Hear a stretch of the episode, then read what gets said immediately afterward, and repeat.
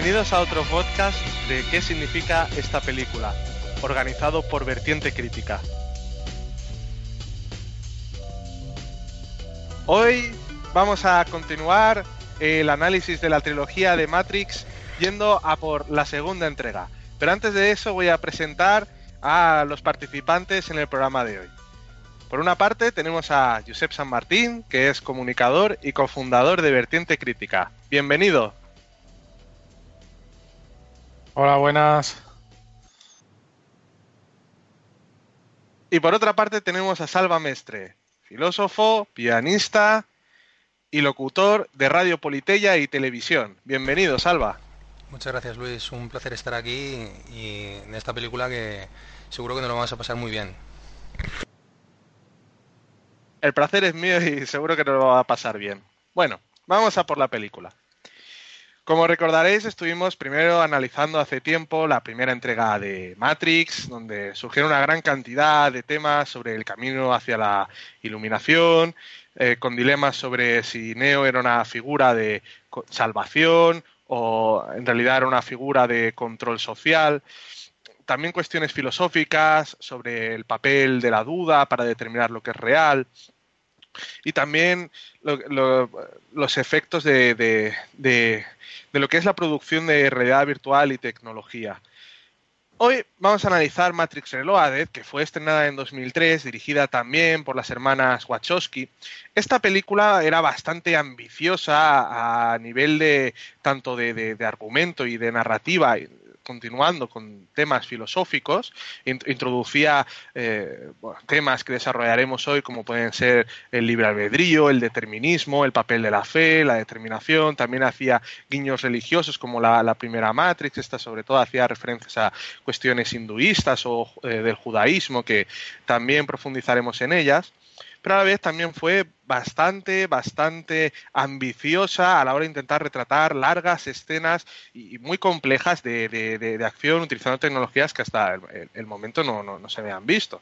Bastante revolucionaria aquí en el campo digital y, de la acción.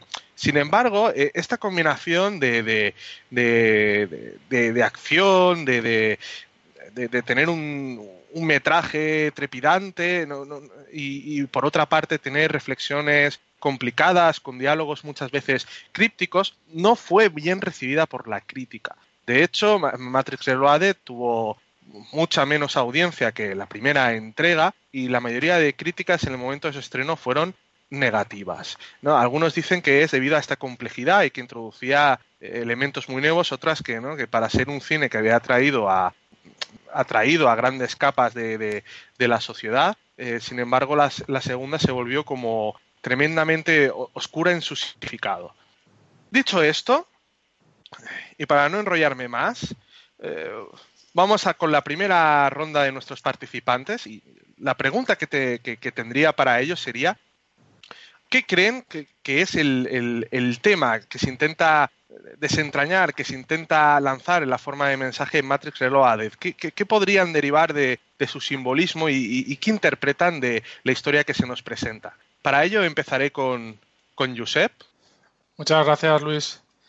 Eh, sí, la verdad es que Matrix Reload no fue muy bien eh, recibida por la crítica. A mí la verdad es que yo cuando la vi por primera vez eh, fui con mucha ilusión a verla y, como no todavía no entendía muy bien lo que estaba sucediendo en estas películas a nivel simbólico, recuerdo que me aburrió profundamente y no fue una muy buena experiencia para mí.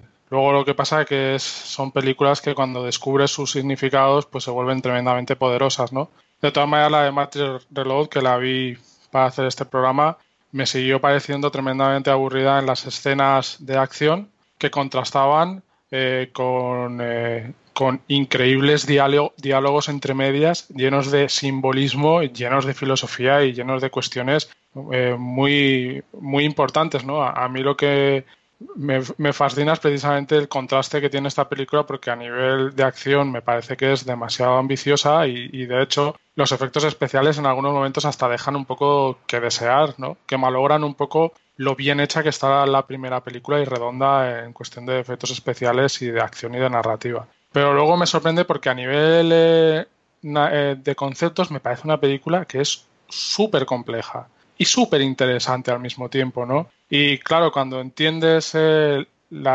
significado de las tres películas de Matrix, eh, te das cuenta de pues, que cada película tiene, eh, tiene temas que son transversales, pero, pero cada película se, se focaliza en un tema concreto. En la primera película de Matrix parece que es eh, parece, por lo menos desde mi perspectiva, que el tema central es ese camino de la iluminación, ese camino del héroe que emprende Neo. Eh, pero en la segunda película, a mi entender, el tema central es eh, la determinación, la indeterminación, el libre albedrío, la causa y efecto, etcétera. Y precisamente pone en crisis un poco el camino del héroe que hemos visto en Matrix y la figura de Neo. Obviamente hay temas transversales, pues como son precisamente eso, eh, la realidad de Neo, si es un héroe o si es un sistema de control más, eh, si realmente la gente decide o no decide, si todo está programado, etcétera. No, hay una serie de cuestiones que están ahí, ¿no? Eh, a mí que me gusta mucho de esta película, pues que las conversaciones que tienen te hacen pensar cuestiones que en realidad son preocupaciones de la filosofía, ¿no? Como es la determinación y la indeterminación, ¿no? Y además hay una cuestión muy interesante, que es que eh, las máquinas en sí, pues representan eh, lo que sería la precisión de un mundo científico y los humanos serían ese ser impreciso que necesita además sentirse impreciso, necesita además sentir que su vida no está determinada para encontrarle sentido y que en esas momentos en que tiene que hacer uso del libre albedrío, crea que realmente lo está haciendo, ¿no? Y eso contrasta con las máquinas, cuyo objetivo, primero, parecería que es la precisión. Eso me lleva un poco a, los textos de, por ejemplo, de Karl Popper en el universo abierto, en que él emplea la metáfora. Me imagino que en esto podréis completar vosotros mucho más, que venís del mundo de la filosofía, pero utiliza la metáfora de los relojes y las nubes un poco a, mí me parece que eh, Matrix serían esos relojes y las nubes serían los humanos.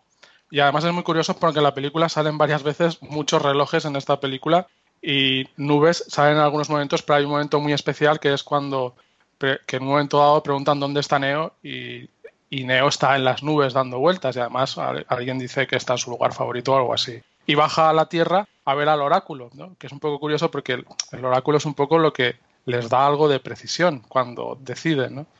Pero también hay que tener en cuenta que en este universo de máquinas y humanos también hay máquinas, también hay máquinas que se salen un poco de esa precisión, que son un poco también humanos, como por ejemplo es el oráculo, que es un programa intuitivo, o también esos programas que se exilian en la matriz para no ser borrados lo cual hace eh, que también eh, las máquinas y los humanos, en cierto modo, no sean ni tan precisos ni tan imprecisos como parecería. O sea que ni las nubes son tan imprecisas como parecería, ni los relojes son tan precisos como parecería. ¿no? Y esa es una de las tesis que maneja muy bien Popper en su libro El universo abierto. Entonces a mí me parece muy interesante porque luego además eso lo conjugan con la cuestión de la causa la causa y efecto, que ahí sale el personaje de Merovingio explicando que eso, ese uso del libre albedrío que creen que utilizan la gente, que utilizan los humanos, en realidad es una ilusión porque en realidad las decisiones ya están determinadas por la causa y efecto. Y, eso es una cuestión muy interesante porque, en mi opinión, eh, es lo que es lo que desencadena el conflicto y el error en la Matrix. Esto es una interpretación hasta cierto punto, hasta, cierto punto mía, pero yo creo que esa es la cuestión. Eh, cuando el libre albedrío que se supone, cuando, perdona, cuando la causa y efecto que se supone que tiene que determinar esa decisión que los humanos creen que deciden y no satisface sus vidas, es lo que crea el error. Y es cuando la gente que cree que sus decisiones en realidad ya están predeterminadas o que ese mundo en realidad es una predeterminación constante, se tienen que salir de la Matrix, ¿no? Pero esto ya son cuestiones que podemos ir debatiendo más eh, más adelante. Pero sí que me parece que el conflicto está precisamente ahí en si hay libre albedrío, ¿qué valor tiene si realmente ese libre albedrío ya está determinado por una causa y efecto, tal como explica Merovingio? Sin embargo, también, y con esto ya acabo, en ese aspecto parece que Merovingio falla, porque al final de la película, cuando el arquitecto también le plantea las mismas cuestiones a, a Neo, Neo resulta que al final toma una lección que no se había tomado antes. Pero lo más importante de todo esto es que toma una lección que no se había tomado antes y el arquitecto dice, eh, le dice a Neo que ha elegido la puerta que significa el final de su especie, la extinción. Y eso entra dentro de la lógica del arquitecto. Pero luego vemos que no, que Neo consigue una alternativa, hasta cierto punto se puede decir de gestión, porque no cambia las estructuras, eh, digamos, de orden dentro de la Matrix, pero sí las cuestiones un poco también eh, que tienen que ver con, con, la capacidad de decidir y con la capacidad de que los humanos sepan en qué tipo de universo viven. Eh, y lo voy a dejar hasta aquí para dejarle paso a Salva y luego si queréis seguimos hablando de otros temas. Vale, vamos a ver. Eh, es complicado porque a ver si intento centrar bien el, el marco de lo que quiero decir. Quizá Matrix 2 tuviera menos éxito de audiencia, como habéis dicho, porque es cierto que complejiza eh, un poco las problemáticas, es decir, Matrix, Matrix 1 es mucho más cerrada, mucho más eh, redonda, ¿verdad? Quizá también porque sea más esquemática, ¿no? plantea la figura de un héroe, envía la iluminación y eso queda todo muy bien expresado simbólicamente y, queda muy cerrado. Lo que sucede en Matrix 2 eh, es una complejización que de hecho cuando la ves desde una perspectiva más amplia como trilogía, entiendes que pueda ser una transición, o sea, que se justifique Matrix 2 más, más que nada por transición con la tercera película que yo la vuelvo a ver muy, muy también redonda, al menos en el fondo filosófico. La segunda de la Reloaded, que es la que estamos hablando hoy, em, es cierto, y en eso creo que convenimos los tres, en que quizá la problemática más esencial que presenta es la de esa tensión entre determinismo y, libre albedrío. ¿no? Me voy a intentar centrar por ahí, porque efectivamente que creo que es donde está la cuestión. Mm, ¿Cómo centro esto? Voy a empezar a lo mejor por, por la confrontación entre Locke y Morfeo. Puede parecer extraño que empiece por aquí, pero creo que luego se entenderá. Locke es el, el, comandante en jefe de los ejércitos de Sion, por decirlo así, que es el que está encargado de hacer la defensa de la ciudad frente al ataque de las máquinas. Y la confrontación con Morfeo siempre viene dada porque Locke tiene un enfoque, digamos, muy, muy propio también de las máquinas, en el sentido muy determinista, en el sentido de asumir cómo son las cosas y no creerse historias. O sea, no, no se cree para nada el credo de Morfeo que básicamente él basa su fe en una, en una profecía. Ahí hay un elemento religioso. Y eso está siempre puesto en, contraposición a lo largo de toda la película, de un modo u otro. ¿no? Locke cree en la fuerza brutal, o sea, en la fuerza bruta, porque es más racional, por decirlo así, y, confía en poder desplegar una fuerza bruta para poder parar a las máquinas, mientras que Morfeo entiende que lo que hay detrás de todos los fenómenos que están sucediendo es una realidad más espiritual y que la solución viene dada por una intervención en ese plano. Evidentemente mediatizada por la figura de Neo, que sería el liberado, capaz de ejecutar lo que hubiera que ejecutar para poder liberar a Sion de la opresión de las máquinas. Esta, esta confrontación luego se vuelve a dar, un poco digamos por analogía, con, la conversación, o sea, con la figura de Merovingio, ¿no? Dicho sea de paso, porque me he quedado antes pensando que me faltaba algo, dicho sea de paso, el Consejo de Sion eh, es muy inteligente porque, porque digamos que da tanto juego a Locke como a Morfeo. Y me parece interesante decir esto. Es decir, el Consejo de Ancianos o de Sabios o el Consejo Dirigente de la ciudad de Sion no, digamos que juega todas las barajas.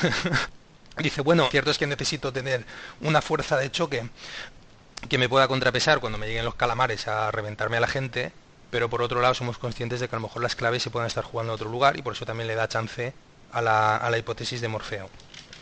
Y en ese sentido, el consejero Haman yo creo que es un, un personaje interesante que cabría preguntar si a lo mejor vosotros tenéis más idea que yo sobre esto, de hasta qué punto podría valer la hipótesis de que fuera un ex Neo, o sea, el de la quinta versión, ¿no? Hay un momento cuando bajan ahí abajo a las máquinas esa conversación nocturna que tienen ellos dos cuando todo el resto de la ciudad duerme, donde, donde Haman en un momento dado le viene a decir algo así como no sé qué no sé bien qué decisión vas a tomar. No sé muy bien cómo lo dice.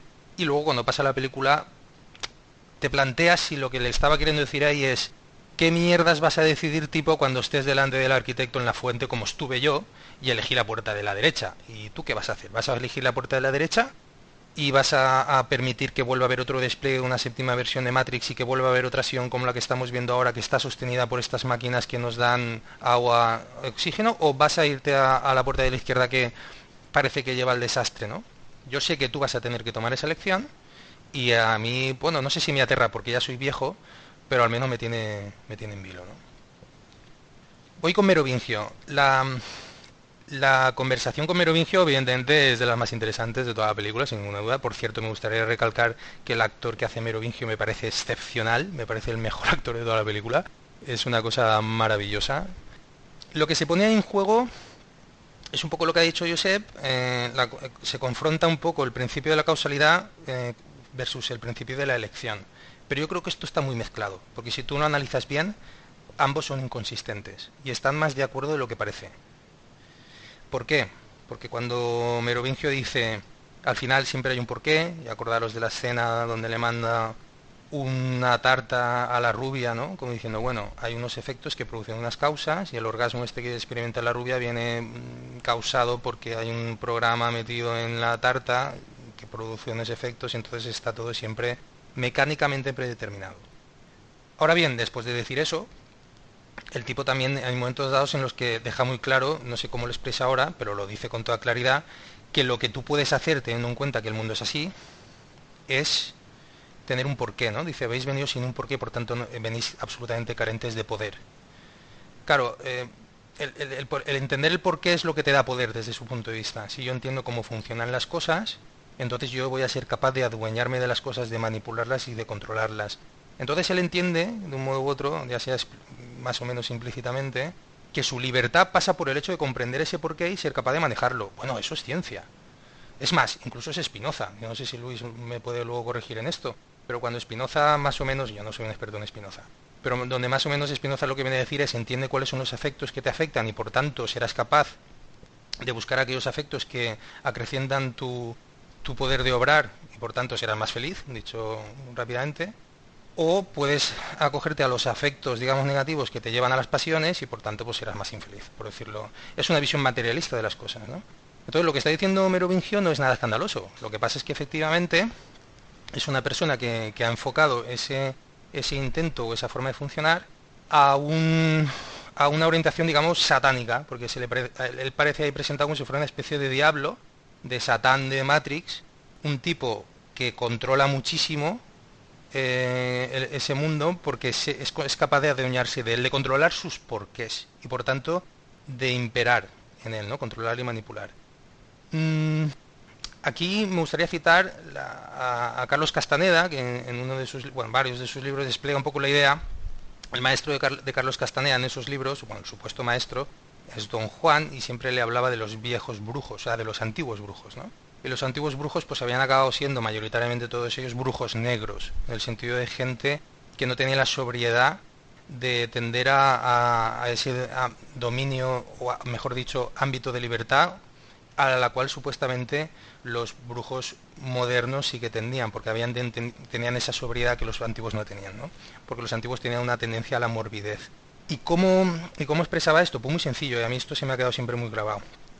¿Qué es lo que hace de un hombre de conocimiento, según el don Juan de Castaneda, un brujo negro? La obsesión por lo conocido. La obsesión por lo conocido. Es decir, aquello que conoces bien y cada vez controlas más, te atrapa en la medida en que tú crees poseerlo y por tanto crees controlarlo. En la medida en que tú te adueñas de eso, hasta qué punto eso mismo no te acaba poseyendo a ti, porque quedas esclavo de tu propio poder y de tu propio dominio eh, en ese, digamos, medio ambiente, mundo en el que vives.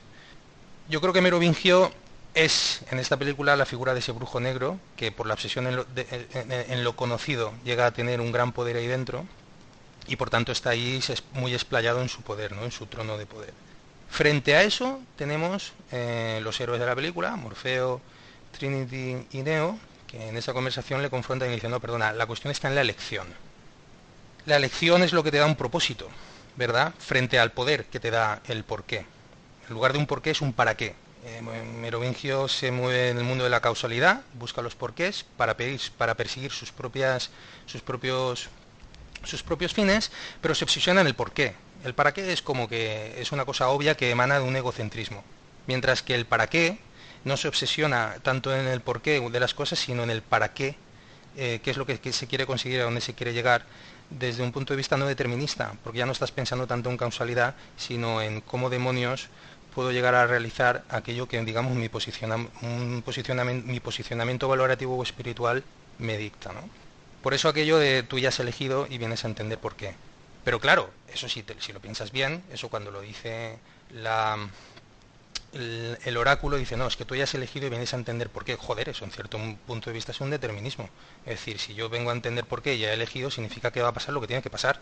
De hecho, hay más de un momento en que parece que varios personajes en la película dicen que la misión de la vida propia es, eh, o sea, que cada vida tiene su propia misión y, lo, y, lo, expresan de una forma determinista. Estoy pensando en el creador de llaves y en el oráculo, ¿no? Donde dicen más o menos, cada uno hace lo que está destinado a hacer, o cada uno hace lo que tiene que hacer. Entonces, bueno, ¿hasta qué punto eso no es un determinismo también? ¿Verdad? Por eso digo que al final la cosa como que se como que se acaba confundiendo un poco y no acabas entendiendo bien la diferencia entre los dos entre los dos posicionamientos, entre el posicionamiento diabólico, por decirlo así, de Merovingio o el posicionamiento iluminado, por decirlo así, de Neo y de Morfeo. Entonces, ahí es donde para reflexionar esto quizá mejor habrá que irse a lo mejor a otros aspectos de la película que quizá iluminen estas claves.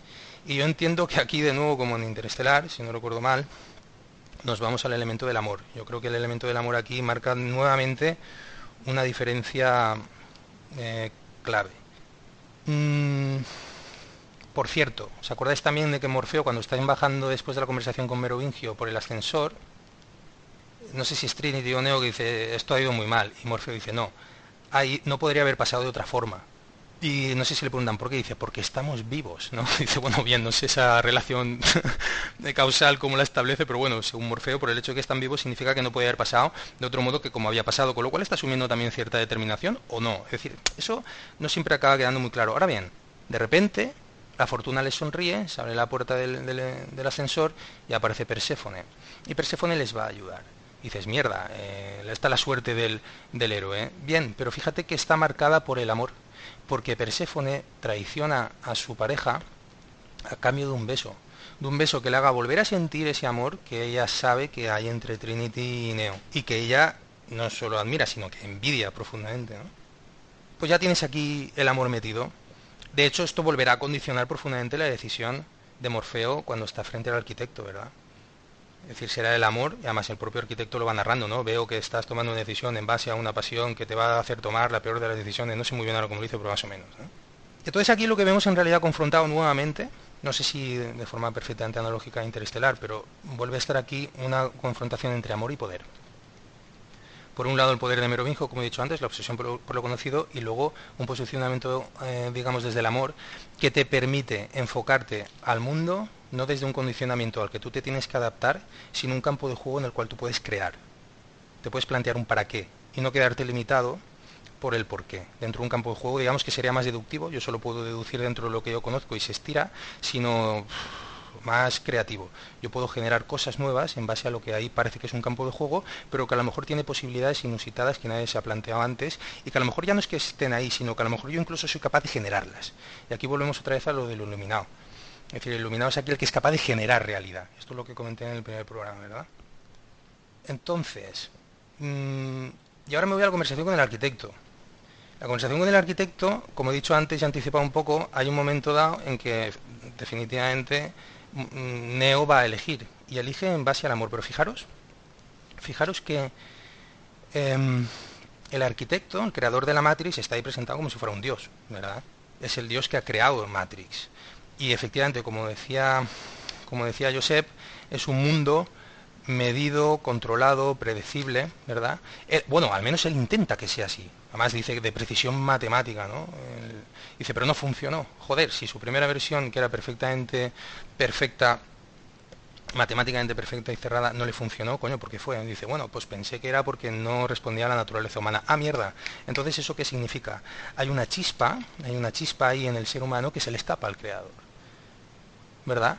Entonces, esa chispa podemos, y ya voy a, ir más rápido en esto, podemos entender que hay una chispa de divinidad en el interior del ser humano que se resiste a ser controlado por mucho que un satán, como más que un satán, un, diablo, bueno, no sé, un satanás, como, como el, arquitecto, mm, vamos, que ese, Satanás ni siquiera es capaz de controlar eso, por mucho que despliegue un sistema tan, perfectamente programado. Siempre hay algo que se le escapa, por eso crea el oráculo, para ver si con eso él, es capaz de entender más allá de lo que, como él dice, los límites de la perfección.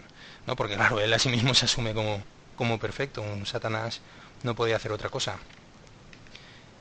Esa chispa de divinidad es lo que, se le escaparía y por eso siempre habría una anomalía que tarde o temprano saldría expresada. ¿no? Aparte de, primero intentar engañarla, con la, crear la, ficción o, la ilusión de que, de, que los, de que los humanos están pudiendo elegir y con ello la matriz pues, funcionaría mejor, más allá de esa trampa, pues llega un momento en que se te revienta por algún lado, porque allá hay un elemento irreductible de divinidad, es decir, de capacidad creadora de algo nuevo, que se le escapa. Y entonces por eso, bueno, al final llegamos a la sexta versión y Neo dice, de hecho hay un momento en la conversación con, con el arquitecto que Neo dice que el problema es la elección, lo dice así tal cual. Además de forma un poco descontextualizada, incluso con el resto de, los diálogos, que muchas veces me, pregunto si son tan crípticos porque a veces están un poco hechos así eh, como a pegotes, ¿no? Y dice, el problema es la elección. Entonces, claro, ¿qué, está queriendo decir Neo con eso? Yo creo que ahí lo está, está condensando toda esta reflexión que he hecho en el sentido de, joder, la cuestión está en la elección en la medida en que yo me pueda plantear a mí mismo como un ser capaz de generar una nueva realidad más allá de los límites aparentes que el campo de juego en el que me muevo parece que me ofrece. Y ahí es donde, eh, en base al sentimiento amoroso nuevamente, me da la sensación de que ahí se da lo que para mí es crucial de esta película. Y yo creo que ya estoy llegando al, al, final de mi intervención. Y es que de repente Neo, a través de, ese sentimiento amoroso, se reivindica como, como es decir, se revela frente a ese supuesto Dios diciendo, perdona, aquí Dios soy yo. ¿Por qué?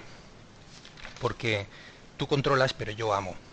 Es decir, la divinidad está en mí porque yo soy capaz de amar, y tú no. O sea, el arquitecto no tiene ni puñetera idea de lo que es eso de amar.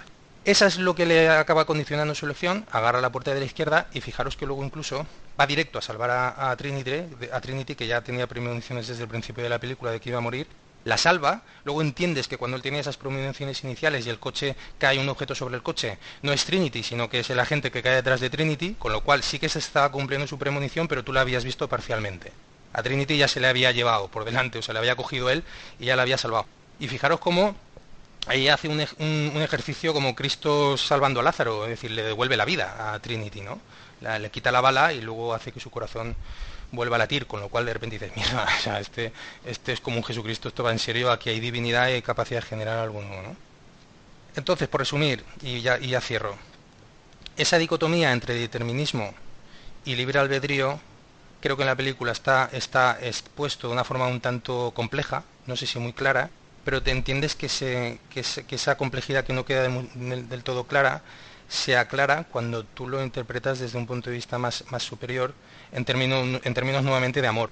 Que es cierto que la película, como es Hollywood, tiene que ser taquillera y ese amor al final se concreta en el amor romántico y tal. Bueno, pero eso forma parte de, la, de la narrativa que te tienen que hacer para que sea taquillero y entre dentro de, los, de la sensibilidad del mundo post-romántico en el que vivimos. Pero si lo lees un poco más simbólicamente entiendes que el mensaje es el otro.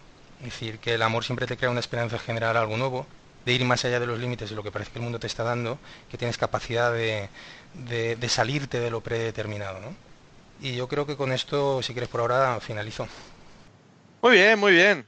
Eh, habéis hecho apuntes bastante interesantes. Yo mm, creo que voy a puntualizar algunas cosas ¿no? sobre el amor. Y esto hilando tanto la intervención de, de Josep como la de Salva, hay un personaje que es el programa, como ya introducido antes eh, muy bien Josep, que son los programas que se quieren exiliar de, de, su propio mundo porque les van a exterminar debido a que ya no cumplen una función, que por cierto este es un tema en el que se profundiza bastante en Animatrix, que fueron aquellas producciones eh, audiovisuales que trataban de explicar eh, ciertas cuestiones, ciertas lagunas que se quedaban entre el paso de Matrix 1 a Matrix, a Matrix 2 y que salieron eh, poco después de Matrix 2. Y ahí precisamente se hablaba de esto, de que en la sociedad de, las máquinas, eh, la supervivencia va precisamente encadenada y entrelazada a tener una función, la cual en el momento en el que esta desaparece, el programa se elimina. Bastante curioso porque el oráculo, en conversación con Neo, cuando le explica que existen los programas, le dice que los programas que funcionan bien no se ven. Están de manera subyacente. Controlan el clima, controlan el movimiento de las palomas, etc. Pero cuando un programa quiere sobrevivir, entonces se puede escapar de, de, este control funcional y convertirse en una especie de remora o parásito lo que sería en su sociedad. De hecho, Merovingio se presupone durante la película que es uno de estos programas que ha decidido no ser borrado y que utilizando sus conocimientos eh, se ha montado como su propio pequeño imperio dentro de ese imperio más amplio que es la propia, que es la propia Matrix. Y aquí ya se nos habla de que eh, hay programas, eh, es decir, en el mundo de las máquinas existe ese sentimiento de la autosupervivencia, la autoconservación. Pero más allá de esta autoconservación con la que bueno, se podría llegar a entender, eh, ocurre que las, en el mundo de las máquinas también existe el amor. De hecho, el personaje, como antes estaba contando que me he enrollado mucho, de Rama Kandra, que Rama Kandra es un programa que se quiere exiliar no para autoconservarse a sí mismo, sino para autoconservar a otro programa al que denomina que es su propia hija. Y estos personajes, de hecho, surgen en aquella estación que controla el programa del maquinista, que es uno de los lacayos, recordaréis, de Merovingio, que es la estación donde eh, Neo se encuentra atrapado. Y precisamente Ramakandra, una de las, de, las reflexiones que le hace eh, cuando se quiere exiliar es eh, que amor es una palabra que lo importante es el vínculo que genera.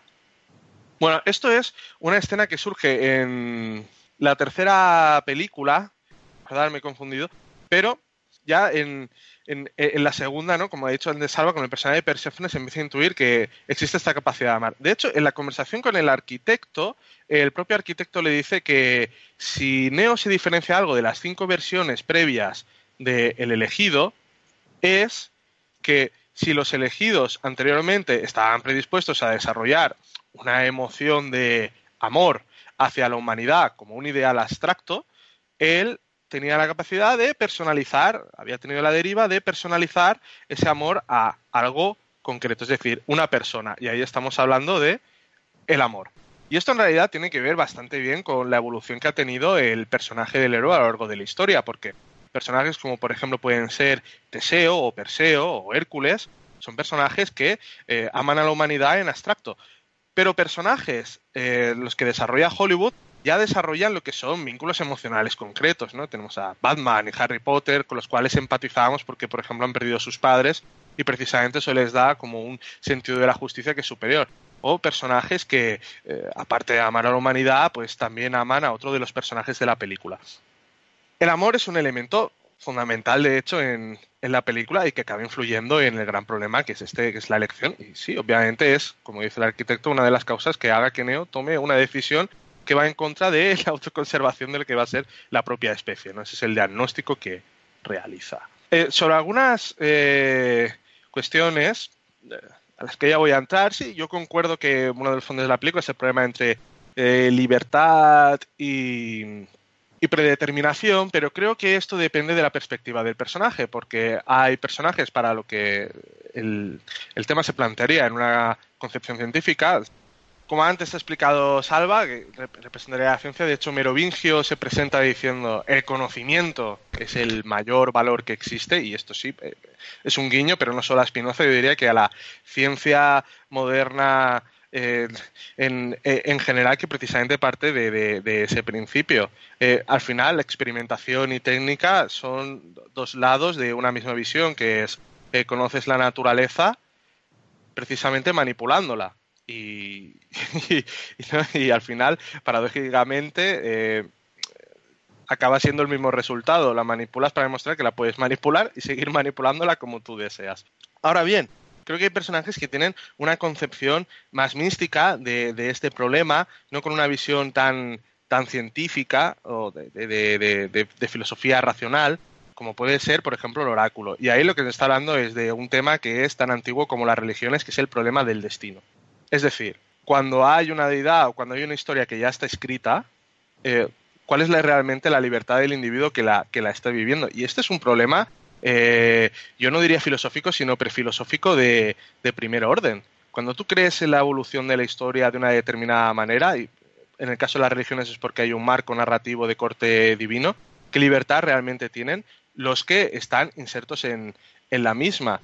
Aquí, eh, por ejemplo, se podría hablar de las conexiones que tiene la película, la segunda parte de Matrix, con las religiones hinduistas. En el, en el hinduismo, eh, precisamente se parte de la idea de que toda la realidad física es en realidad una especie de ilusión llamado Maya, que es el sueño de un dios llamado el dios, eh, el dios Brahma, que además es una proyección de otro dios que es el dios Vishnu lo que es bastante curioso es que la forma en la que tú llegas a la iluminación es dándote cuenta de que eh, el universo y todos los objetos que se encuentran en él no son en realidad entidades separadas, sino que todo refiere a una eh, entidad única que es cósmica. Y de hecho, em, en la religión hinduista hay unos ciclos llamados los, los yugas, en los cuales avatares de Vishnu que caminan entre los hombres son capaces de iluminar a, a las poblaciones de que en realidad vivimos en en una mentira. Y es muy curioso porque para generar un nuevo universo, lo que hay que lograr es que el dios Vishnu se, a través de su proyección del, dios Brahma, se despierte, se dé cuenta que es un sueño, ¿no? Y el universo se destruya. Y aquí media otra deidad que es la eh, Shiva o el destructor de, mundos, como se ha denominado de forma efectista en, en, la historia reciente. Es eh, Bastante curioso porque en, Matrix lo que estamos asistiendo en Matrix 2 es que todo este mito del héroe que se despliega desde el 1 y que también continúa en el 2 hasta el final de la película es roto porque se ve que eso es un mito que no es que se da, sino que ha sido construido por las máquinas. Y de hecho, de hecho, el arquitecto lo que le comenta a Neo cuando están en la sala es que la primera Matrix fue un fracaso porque era un Edén que no lograban aceptar los seres humanos. Los seres humanos necesitaban la elección. Y para poder diseñar un mundo donde esa elección se pudiera dar, aunque fuera a un modo subyacente, y la elección acaba siendo si aceptada en el sistema o no, se basó en la historia de la humanidad. Y precisamente es en la historia de la humanidad donde este mito se ha utilizado una y otra vez, en la religión, en la política, en el cine, y crearon el mito del héroe. Y al final, lo que están hablando en la conversación con el arquitecto es de la repetición constante de unos ciclos de control social que han sido generados simplemente, ¿no? y esto ya lo hablábamos en el programa sobre la primera entrega, han sido diseñados para el descontento mínimo que tiene que existir para que la gente sienta que elige el sistema, porque el momento en que tú abres la opción de que alguien elija el sistema, habrá una minoría que elija que no, tú lo tienes que reconducir para mantener de manera estable al propio sistema. Y ahí tú lo que necesitas es un héroe que ya esté preprogramado para ser héroe y como interesa que lo sea, para que llegado cierto momento haga el reinicio del sistema y vuelta a empezar. Es decir, en realidad es una reificación del sistema tal como se ha establecido, disfrazado de revolución. ¿En qué términos? En los términos humanos en los cuales describimos nuestra propia historia. Eso es lo que hace el arquitecto. De hecho, es, eh, si, vamos a los diálogos concretos, el, el arquitecto le dice a Neo, en el primer momento que se encuentran, que su primera pregunta es la más pertinente, porque claro, es la pregunta de eh, eh, ¿por qué estoy aquí? Que, es al final la que hace, que hace Neo, porque al final lo que quiere saber es eh, qué es lo que ocurre, cuál es su origen, hacia dónde va, cuál es su propio, cuál es su propio sentido. Sin embargo, el arquitecto también define que su primera pregunta, a pesar de ser la más pertinente, también es la más irrelevante. Y tiene sentido, porque las películas de Matrix, en la 1, toda la historia parece girar alrededor de la figura de héroe. Pero en la 2, este mito del héroe se destapa como una construcción, como una mascarada. Por tanto, realmente, el héroe no es tan importante. El héroe no es el centro de la historia. El centro de la historia son todas las relaciones que hay alrededor de un sistema para que éste se perpetúe y se replique. El héroe solo es una relación más, un icono construido. Eh, Neo deja de ser protagonista para convertirse en títere, sin saberlo. Y esa es una de las grandes bromas que en cierta manera el arquitecto eh, eh, se, está desplegando. Y yo creo que también eso es una ironía de, muchas veces de, la actualidad política que se ha desarrollado en nuestra sociedad moderna, donde se han utilizado mitos de revolución o cambio para perpetuar lo que ya existe. Esto es uno de los grandes temas, de hecho, las ciencias sociales. Sidney Tarrow, en su libro El poder en movimiento, describía que la forma más perversa de control social es precisamente coger las fuerzas de cambio, las fuerzas de protesta social y llevarlos por canales que ya están oficializados para que se adapten al sistema, al sistema determinado donde se originen las mismas y seguir reproduciéndose.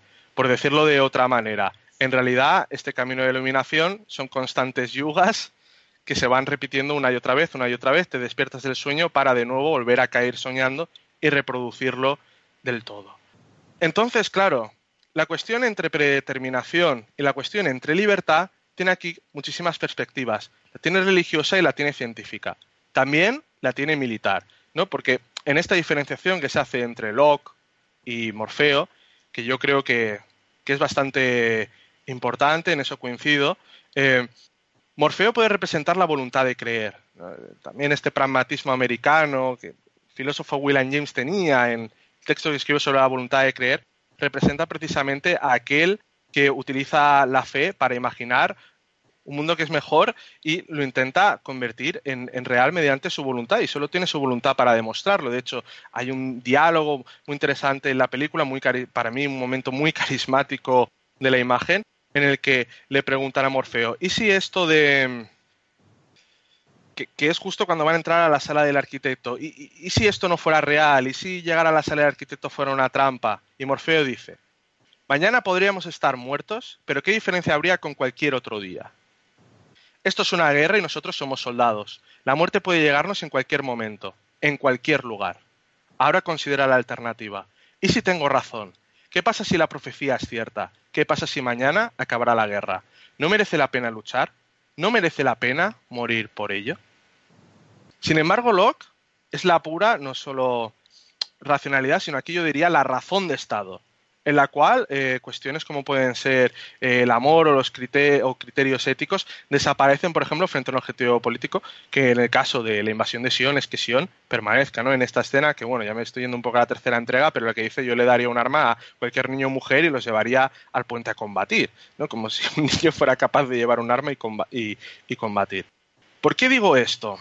¿no? De nuevo, yendo al tema de la libertad, el destino, etcétera, etcétera. Porque en Morfeo vemos que el destino es una forma, este relato del destino es una forma de dignificar sus propias acciones. Y al final eso es lo que ha hecho el arquitecto para que la elección funcione y el sistema se perpetúe, que es coger los términos en los que la humanidad se dignifica, sus propios mitos, porque el destino, recordémoslo, tiene sobre todo bebe de los mitos griegos, con figuras como son el propio oráculo, y Morfeo, precisamente este dios de los sueños, utiliza los sueños, utiliza su propia fe para dignificarse. Entonces yo aquí no tengo demasiado claro si el mensaje de la película es que precisamente el ser humano sobrevive porque, porque es divino, o si más bien traza lo que es el inicio de un nuevo de una nueva forma de contar las narrativas en la cual el ser humano tiene que darse cuenta de que para nada es divino, para nada es divino y que tiene que darse cuenta de su propia condición humana e incluso tiene que empezar a albergar la propia duda en el camino que le llega, que tiene que tener ese realismo y que al final elecciones que toma tienen que ser elecciones que, dicho sea, tienen que contener cierta irracionalidad, cierta fe en que las cosas puedan ir a mejor. Con esto, ¿no? Eh, yo, terminaría, que me he enrollado mucho más de lo que quería, y iría con Josep y le preguntaría si estas cuestiones sobre eh, predestinación, libertad, destino, si las ve profundizada en algún otro diálogo de la película o en alguna otra seña. Eh, gracias. Sí, sí, o sea, para mí es constante. Eh, pero antes de contestar a eso, eh, quiero matizar algunas cosas de las que habéis hablado. Merovingio, la cuestión esta que ha hablado Salva del infierno o el inframundo, bueno, es que la, pareja de Perséfono es, eh, es, Hades. Esa metáfora de Merovingio la tiene. Además, él es el que rige la discoteca esta que se llama Inferno. Merovingio tiene esta doble eh, simbología. Pero hay una cuestión de Merovingio que me parece muy importante porque, en mi opinión, para mí Merovingio es un nihilista. O sea, es un tío que tiene un pensamiento científico en el cual para él todo está determinado por el por qué. O sea, es una visión cientifista, como, como había dicho Salva. Eh, creo, luego si no me corriges, perdona. pero él yo creo es una persona que está frustrada porque ve que no hay manera de cambiar esa Matrix. Además, en un momento dado le dice a Neo que él ha sobrevivido a todos sus predecesores. O sea, es un tío que ha estado en todas las Matrix y ha sobrevivido. O sea, él no ha sufrido nunca el reload.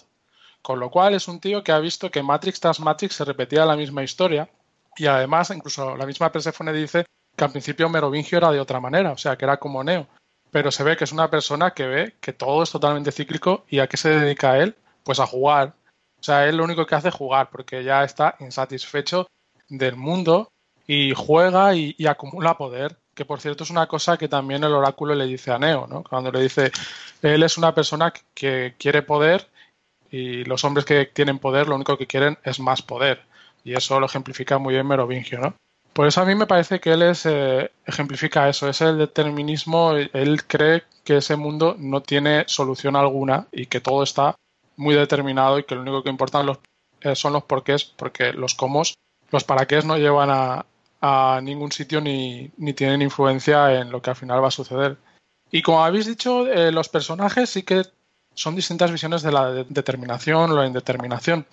Porque, por ejemplo, yendo por orden, el oráculo en esta cuestión de determinación y indeterminación eh, y, de lo, sobre lo que me has preguntado, Luis, ella también hay una cuestión muy importante y es que ella eh, ve el futuro, ve el futuro porque, como le dice a Neo, eh, que también le dice, tú estás empezando a ver el futuro como nosotros, empiezas a ver la Matrix sin tiempo, le dice el oráculo a Neo. Eso es muy importante porque también lleva a esa cuestión de la divinidad que ya hemos hablado en alguna ocasión y que creo que Salva, que tú la, trataste también en un podcast. O sea, le dice, empiezas a ver la Matrix sin tiempo. Ella también ve la Matrix sin tiempo, como un programa que ya ve las cuestiones de futuro.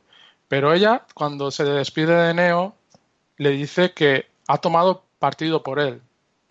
Y aquí a lo mejor hay un juego eh, muy difícil de entender, que a lo mejor es una interpretación mía, pero ella, que ve el futuro, ya puede estar preveyendo que Neo, ¿sabes? Por primera vez va a escoger la puerta contraria, o sea, va a escoger la puerta que significa salvar a Trinity y que muera la humanidad. Lo cual eh, pues, es un poco paradójico e interesante, pero ella le dice que eh, está con él. Y yo creo que eso a lo mejor va un poco por ahí. A lo mejor no, a lo mejor ha estado con él en todas las versiones de Matrix, pero a mí me da la impresión que no. Luego, con el arquitecto, lo que me parece muy interesante, porque es lo más perverso de todo, es que se supone que ellos han creado un Neo que siempre, como ha explicado Luis, escoge la puerta de la izquierda, que es la que eh, lleva a reprogramar la Matrix con el programa base que lleva él, con el código, y a que se extinga Sion y luego él elige una mínima población para que se pueda reconstruir. Y la otra opción es la muerte directamente. O sea, es como yo te ofrezco dos opciones de las cuales es una la lógica que vas a escoger. O sea, ya la elección de las puertas ya es una predeterminación en sí y es una trampa del arquitecto porque en realidad solo le está dando una, una opción porque la otra es morir. Pero lo curioso de, esto es que eh, él también le dice que está dispuesto, las máquinas están dispuestas a asumir que los humanos mueran, aunque eso les cause un perjuicio, porque obviamente dependen de los humanos también. Entonces también es un poco como, bueno, yo si continuamos con, si quieres continuar con la matriz, perfecto, pero va a ser bajo mis condiciones, como siempre, y si no mueres y ya me olvido de este problema de la humanidad y punto pelota, ¿no? Pero aquí lo interesante es que, claro, eso lo hace desde una visión científica, de una visión eh, divina también, como se ha dicho.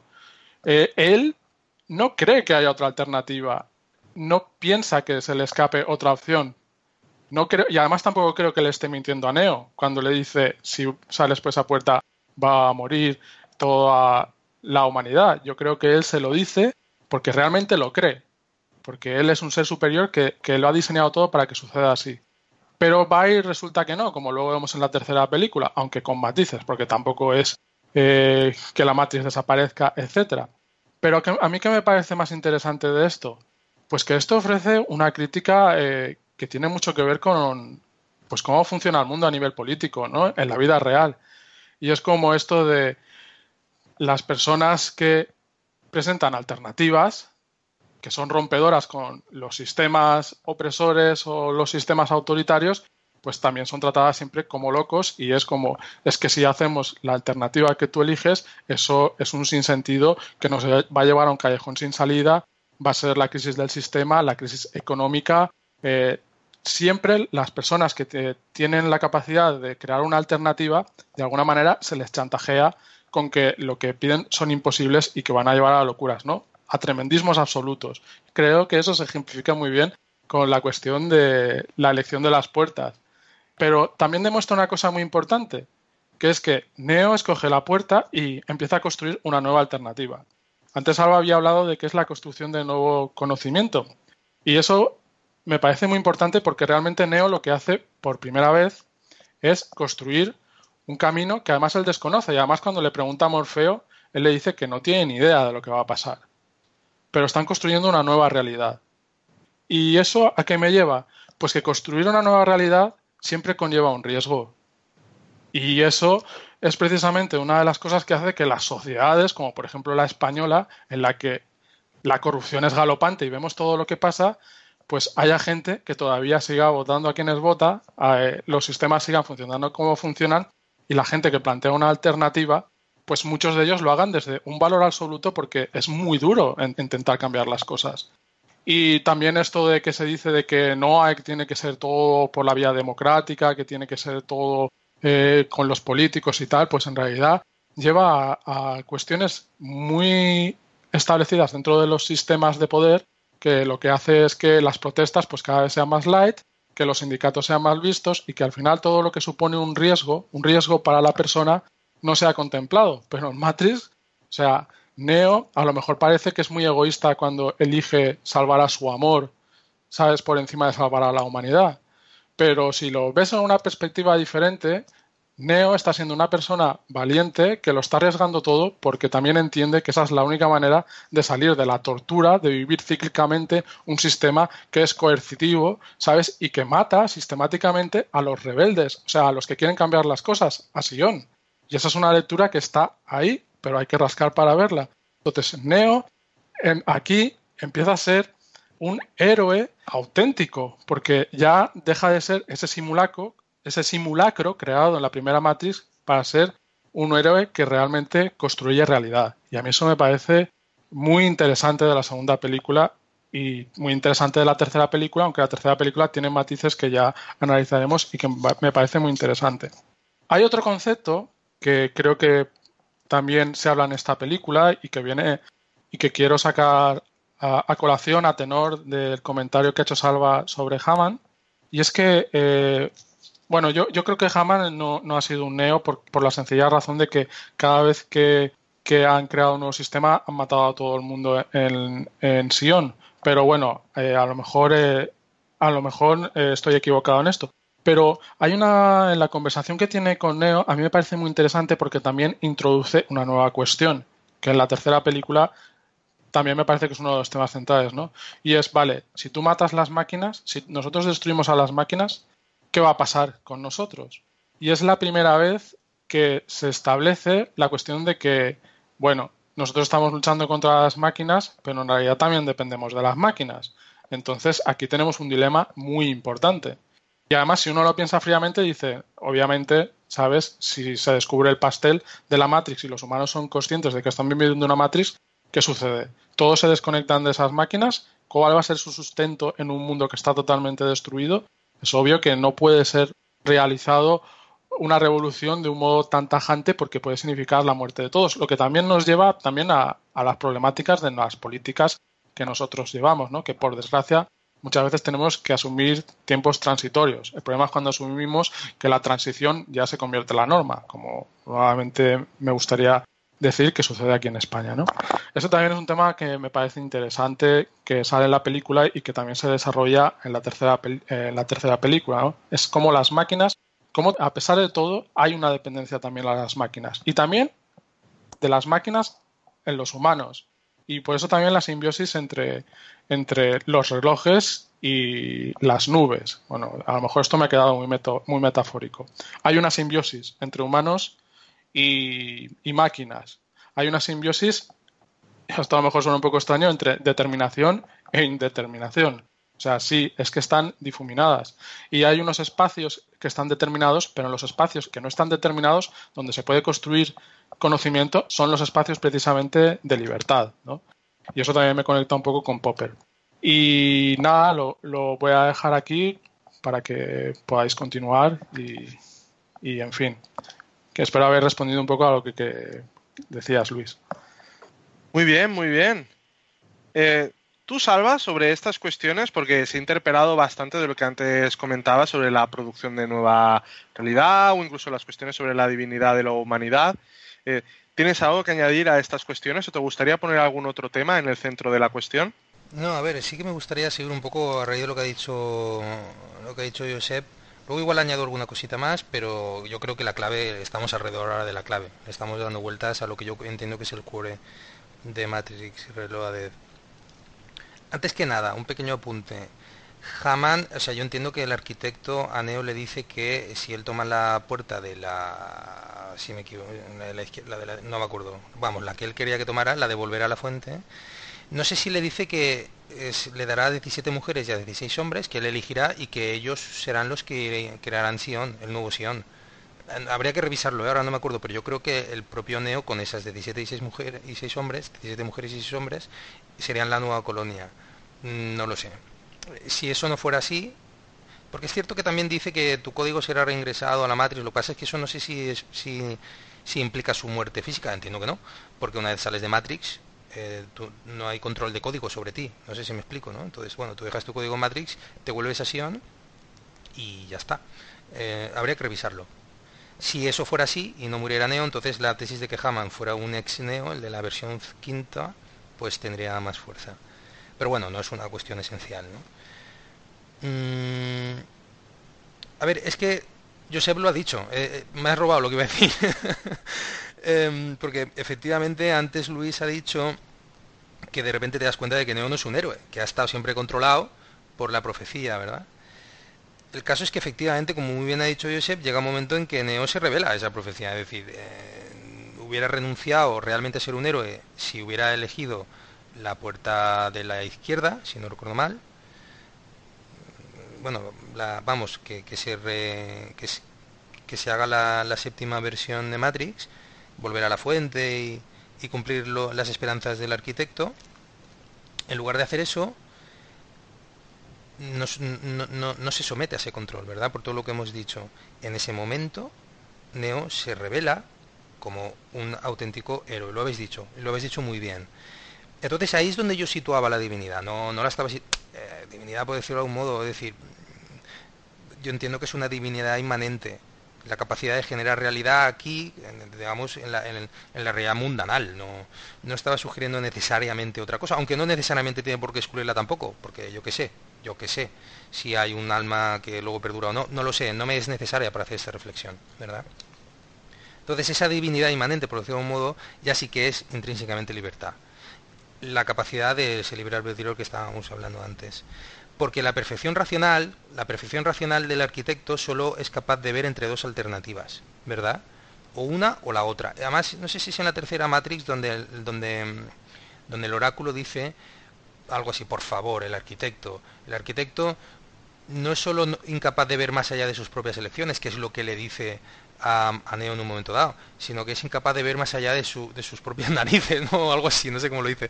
Como diciendo, básicamente, la supuesta perfección racional del arquitecto, que él mismo reconoce como una limitación suya para impedir que las Matrix le funcionen, atendiendo a la, naturaleza humana, y de hecho sería esa chispa divina de libertad última a la que se le escaparía en su control. Entonces esa perfección racional es incapaz de ver más allá de las de, dos opciones. O perdura Matrix o muere. Y por eso incluso le dice que no vas a poder evitarlo, Neo. Si coges esa puerta, Trinity va a morir y no podrás evitarlo. Y de hecho,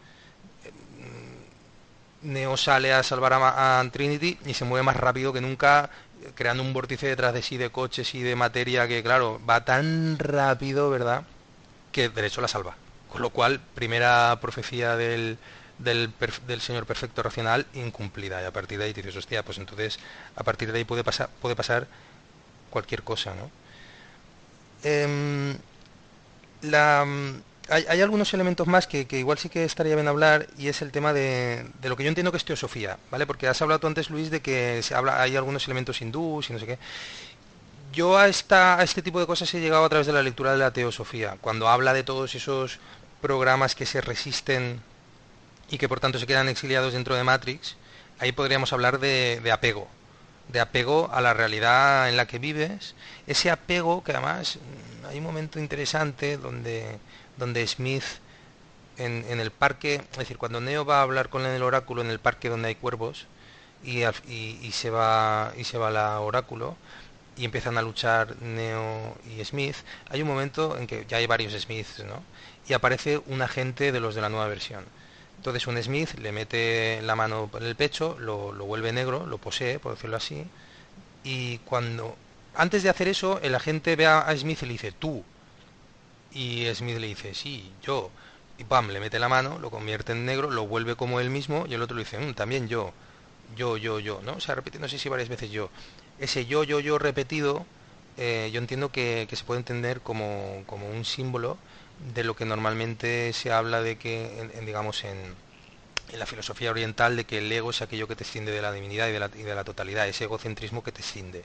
Y ahí es donde tienes toda la el sufrimiento humano. Eso, esto es budismo también, ¿no?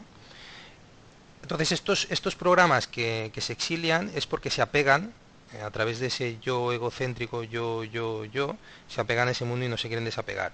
Y entonces ahí es donde se generan, hay un momento de la película, ¿no? Donde, bueno, sí, el, oráculo en, ese, en ese parque, donde le dice los, los vampiros, los, ¿cómo, cómo era todo aquello, ¿no? Los, los, vampiros, los fantasmas, eh, es decir, todo, todo, este, todo este tipo de entidades que la teosofía te describe como entidades del astral, que son precisamente estas entidades que no han sido, que se han quedado atrapadas por su apego al mundo físico y que una vez se han desencarnado son incapaces de alejarse porque siguen apegadas por sus pasiones.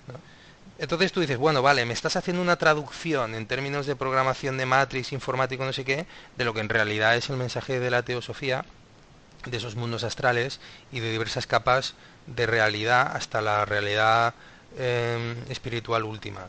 Esto, bueno, la teosofía lo, lo, refleja, pero quizá también el budismo tibetano también y a lo mejor otras tradiciones también. Esto forma parte de la complejidad, de la complejización que hay en Matrix 2, que yo no sé hasta qué punto es necesaria o no. Mm, tendría que reflexionar más y también nos sirve como transición, como he dicho antes, a la tercera película, donde yo entiendo que sí que hay una clave muy, muy fundamental que la define, pero que ya, ya llegaríamos a ella. Por tanto, yo creo que, que, nada más. Hay una cosa, hay una cosa que me parece muy importante y que de hecho será una de las discusiones en la tercera película, pero que ya está aquí anticipada, porque recordemos cómo acaba la película. La película acaba con Neo parando a los calamares en el mundo real, colega. Y no sé si os, habéis fijado en un momento dado que cuando, cuando Neo está volando como nunca ha volado de rápido para salvar a Trinity, enfocan a Neo en la, en la nave donde está conectado, es decir, al Neo físico, no al Neo de la Matrix, sino su cuerpo que está ahí tumbado conectado, y se le ve que aprieta la mano cuando está haciendo ese esfuerzo ya, ya no sobrehumano, sino sobredivino, para sobreponerse a las leyes de matriz, para ir más rápido incluso de lo que a lo mejor el arquitecto, el arquitecto pudiera concebir posible, para de hecho salvar a Trinity, cosa que el arquitecto consideraba que era imposible. Para hacer ese esfuerzo ya sobrehumano, divino, vete saber, sobre elegido, no sé cómo podrías decirlo, o sea, inmenso, inaudito, el cuerpo físico reacciona y aprieta el, el posabrazo sobre el que está.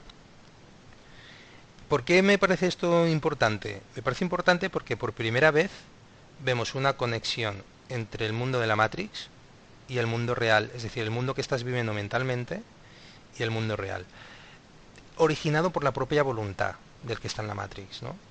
Es decir, no es simplemente que te peguen tiros y entonces tu cuerpo reacciona convulsivamente, ¿vale? No, no se trata de eso. No se trata de que te maten y que por tanto en Matrix y por tanto tu cuerpo muera, que esa relación ya la teníamos clara. No, no, se trata de que tu voluntad, mm, tu, intención en Matrix de repente tiene efectos en el mundo físico.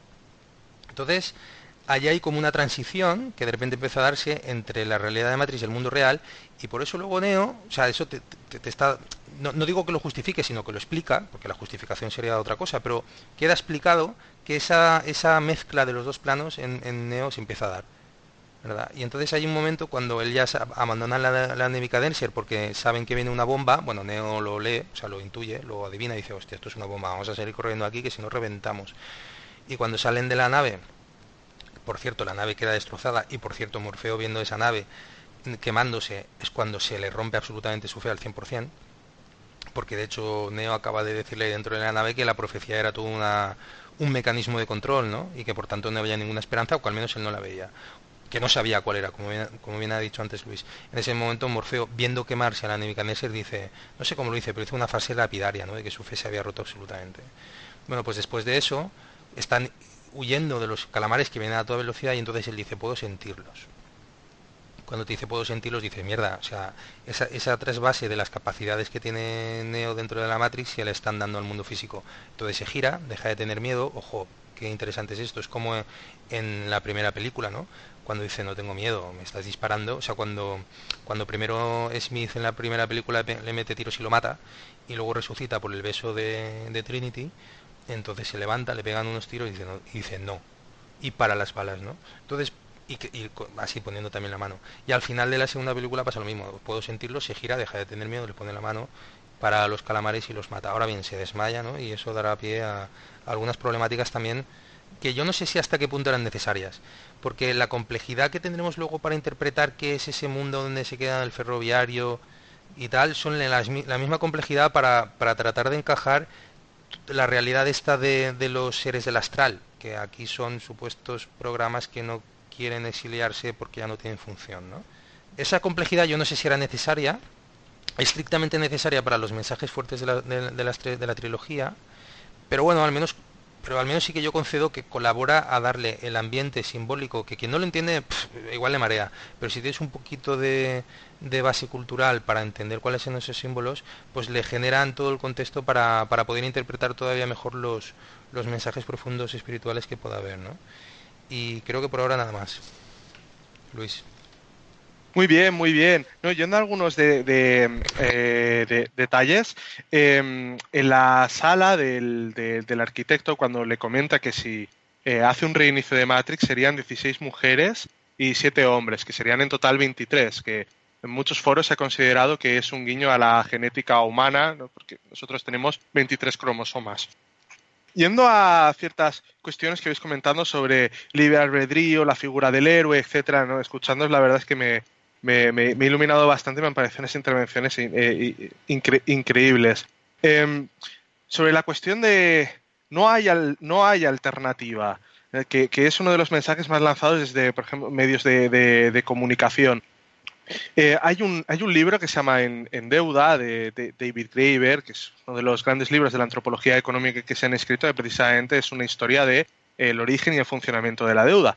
Y tiene una parte muy interesante que explica de que el, capitalismo, por su propia necesidad de constante eh, acumulación y producción de riqueza, eh, tiene un problema, y ese problema es que, eh, aunque la producción de capital es infinita, el planeta Tierra es finito. Aquí hay un problema de, de, ecologismo. Tienes un proceso económico que constantemente necesita más recursos y más materiales, pero la Tierra no tiene infinitos recursos.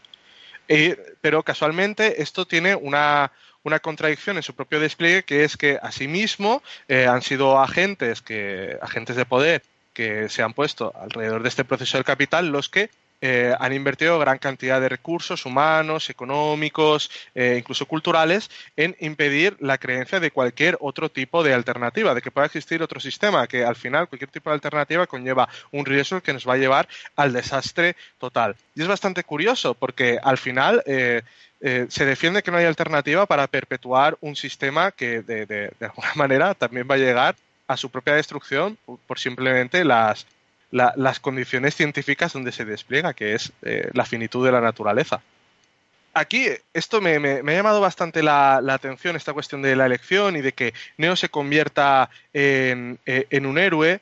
Y, aquí iría, por ejemplo, al, concepto de, Sion, la ciudad de la salvación, porque Sion es aquella fortaleza que conquistó el rey David en las tradiciones hebreas y muchas veces ¿no? los, eh, los evangelismos lo han contemplado como eh, que no solo Sion la fortaleza, sino Sion el monte será donde baje Dios el día del juicio final, ¿no? y haga la guerra contra los injustos y salve a aquellos que sean justos ¿no? y se genera una especie de Edén en la tierra. Pero bastante curioso porque en el cabalismo judío, Sion no es tanto un lugar, no es tanto un, lugar sagrado, como también es un estado mental, o más bien mental no, sino espiritual, que es cuando la persona es capaz de, deshacerse sus propios eh, eh, eh, egocentrismos para ascender y darse cuenta de que todo refiere a una unidad y lo divino es precisamente esa unidad en la que todos estamos interconectados. Que esto en realidad también refiere a, ese, a esa filosofía subyacente que está detrás del estado mental del, nirvana budista y que es un tema que las hermanas Wachowski han explorado en, en, otras películas como puede ser las de las nubes, en cómo las interrelaciones humanas a través del espacio y el tiempo logran hacer que la gente se revele contra circunstancias injustas, o en la serie que ahora está teniendo mucho éxito de Sense8, donde incluso se rompe concepciones de la identidad individual, hablando de cómo personas de otra especie alterna que están interconectados porque su biología se lo permite, eh, son capaces de desarrollar eh, identidades colectivas.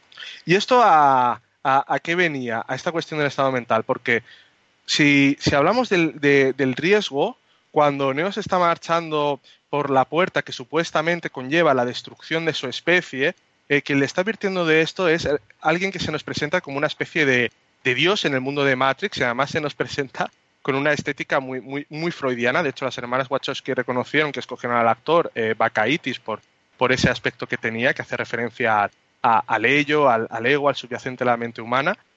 Y acepta arriesgarse desobedeciendo al que supuestamente es el dios o el, o eh, el más omnisciente de, ese mundo, el creador de todo, de lo, que todo se proyecta. Y es muy curioso, ¿no? Porque este, e, este riesgo que toma, eh, lo toma obedeciendo a su propio interior. Y ahí voy hacia la, divinidad que comentaba Salva, de la que antes era un poco escéptico, pero la verdad es que ahora sí que me convence un poco, un poco más, porque eh, esto en realidad es una, una, forma de razonamiento reflexivo que también se encuentra en ciertas eh, tradiciones religiosas, en concreto el gnosticismo.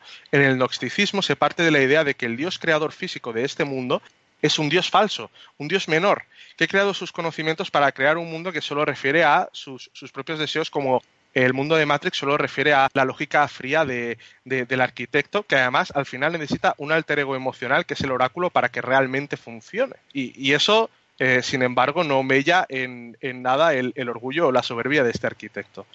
Y en el gnosticismo, la forma que tú tienes de conectar con lo divino es darte cuenta de que ese Dios, creador del, mundo físico y ficticio, es, es, falso y que el conocimiento tiene que ser el que tú extraes de tu interior. Y eso conlleva el riesgo de equivocarte. Pero es lo que hace, esa aceptación del riesgo, lo que hace que tú te liberes y puedas conseguir un conocimiento superior, no dejando que sea otra entidad que se presenta como Dios o que es revestida como, como Dios, como aquel que te tiene que guiar, cómo te tienes que comportar, sino que tú asumes tu propia condición humana y asumes que tú tienes que decidir y eso conlleva cierto riesgo y también cierta fe, no en otro, sino en tus propias decisiones. Y precisamente esta, esta concepción, no, estoy diciendo ahora que Matrix sea gnosticista, me parecería una opinión muy atrevida, pero sí es cierto que esta concepción se encuentra inserta en un, y aquí me voy a poner muy friki, en un juego de rol que se llamaba Cult, al que por cierto las hermanas Wachowski jugaban mucho, que también partió de una mitología donde existía una especie de deidad falsa, que era el de Miurgo, que precisamente había encarcelado a la humanidad en una realidad falsa a través de poner mecanismos como el tiempo, los ciclos de la vida y la muerte, y que esas, esos ciclos que son falsos lo que hacen es sumir a la humanidad y que hagan olvidar que en el pasado tenía una divinidad de, y aquí atentos al caso, de producir y moldear la realidad bajo sus propios deseos. Es bastante curioso, ¿no? Porque además aquí también hay una cuestión del espacio del espacio-tiempo, porque los humanos antes de entrar en esa cárcel del, del demiurgo eran capaces de concebir el mundo como una unidad espacial y temporal. Y es a partir de esa eh, cárcel del demiurgo que las entidades se dividen mediante el espacio y el tiempo, ¿no? lo que parece unido es separado. Que, que esto en realidad, eh, ¿no? como hemos estado hablando también durante la primera Matrix, no, no, no, no es algo único de una o dos religiones, sino que está presente en muchísimas religiones y en muchísimas filosofías antiguas. De hecho, en la primera película hablábamos del símbolo del Tao, que es un símbolo que nos aparece en contraposición por los colores de los trajes de Neo y Morfeo cuando están combatiendo. Y el Tao lo que refiere es a, cómo, de, hecho, lo que parecen los contrarios en realidad son una unidad cósmica que se tiene que reconciliar que al final eh, lo que está hablando es que hay algo más allá de, la, de, lo visible y en Matrix 2 eh, puede ser perfectamente planteado en la dependencia que tienen las máquinas y los hombres. Eh, ¿Por qué hablo del riesgo? ¿Por qué hablo de la figura del héroe? ¿Por qué hablo en cierta manera de los términos de trascendencia de algunas religiones sobre la importancia de escucharte a ti mismo, asumir riesgos ¿no? y que la sabiduría parta de, de ti mismo, no de manera doctrinaria, sino de manera reflexiva?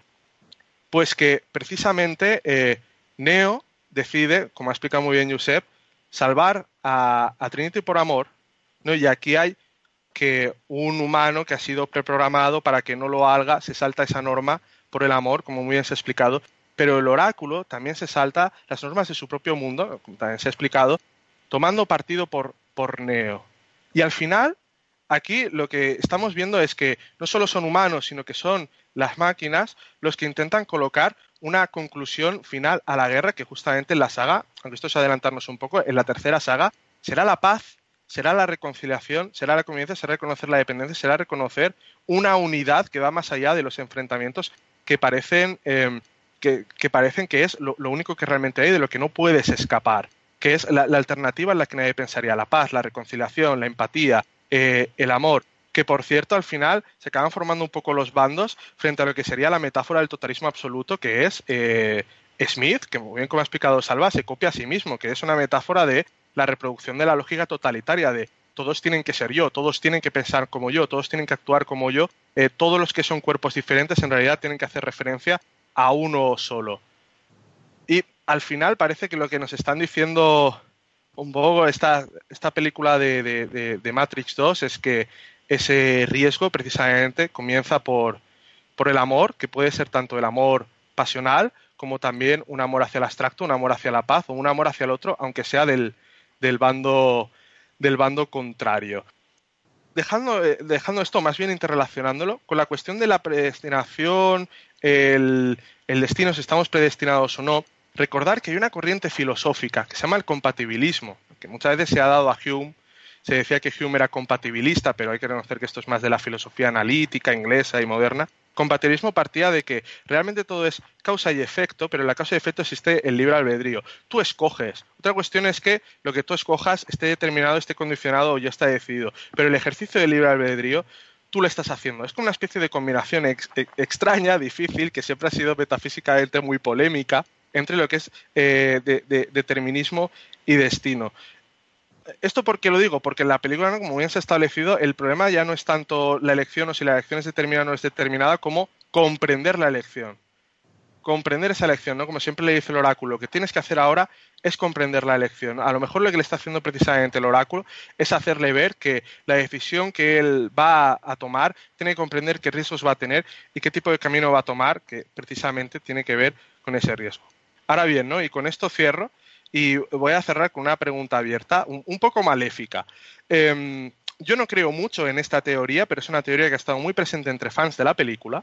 Y es que cuando Neo se despierta en Matrix y es capaz de parar los calamares con un golpe, eh, esa escena lo que nos está diciendo es que en realidad Sion y el mundo físico, lo tomamos como mundo físico, es también una extensión de Matrix. Y todo lo que va a pasar a partir del final de la 2, en realidad está preprogramado. ¿no? Que de nuevo lo que parece ser otra revolución, como es que Neo tome una decisión que conlleva el riesgo, que quieran salir de estos ciclos de Matrix, es a la vez otra opción que también este está pensada desde lo que es esta dicotomía entre eh, la lógica precisa del arquitecto y la lógica eh, que piensa más en las distintas posibilidades, ¿no? de, multiposibilidades que, que es el oráculo y que precisamente como es una extensión de Matrix ha podido parar esos calamares, porque si no nos explicaría. También hay una escena de la 2, que es de hecho el principio, que es cuando Trinity muere, eh, esto lo está soñando Neo. Puede interpretarse muy bien como ha hecho antes Yusef, porque él está comenzando a ver el tiempo unificado, pero también podría interpretarse como que, como es también una extensión de Matrix, él lo está logrando ver.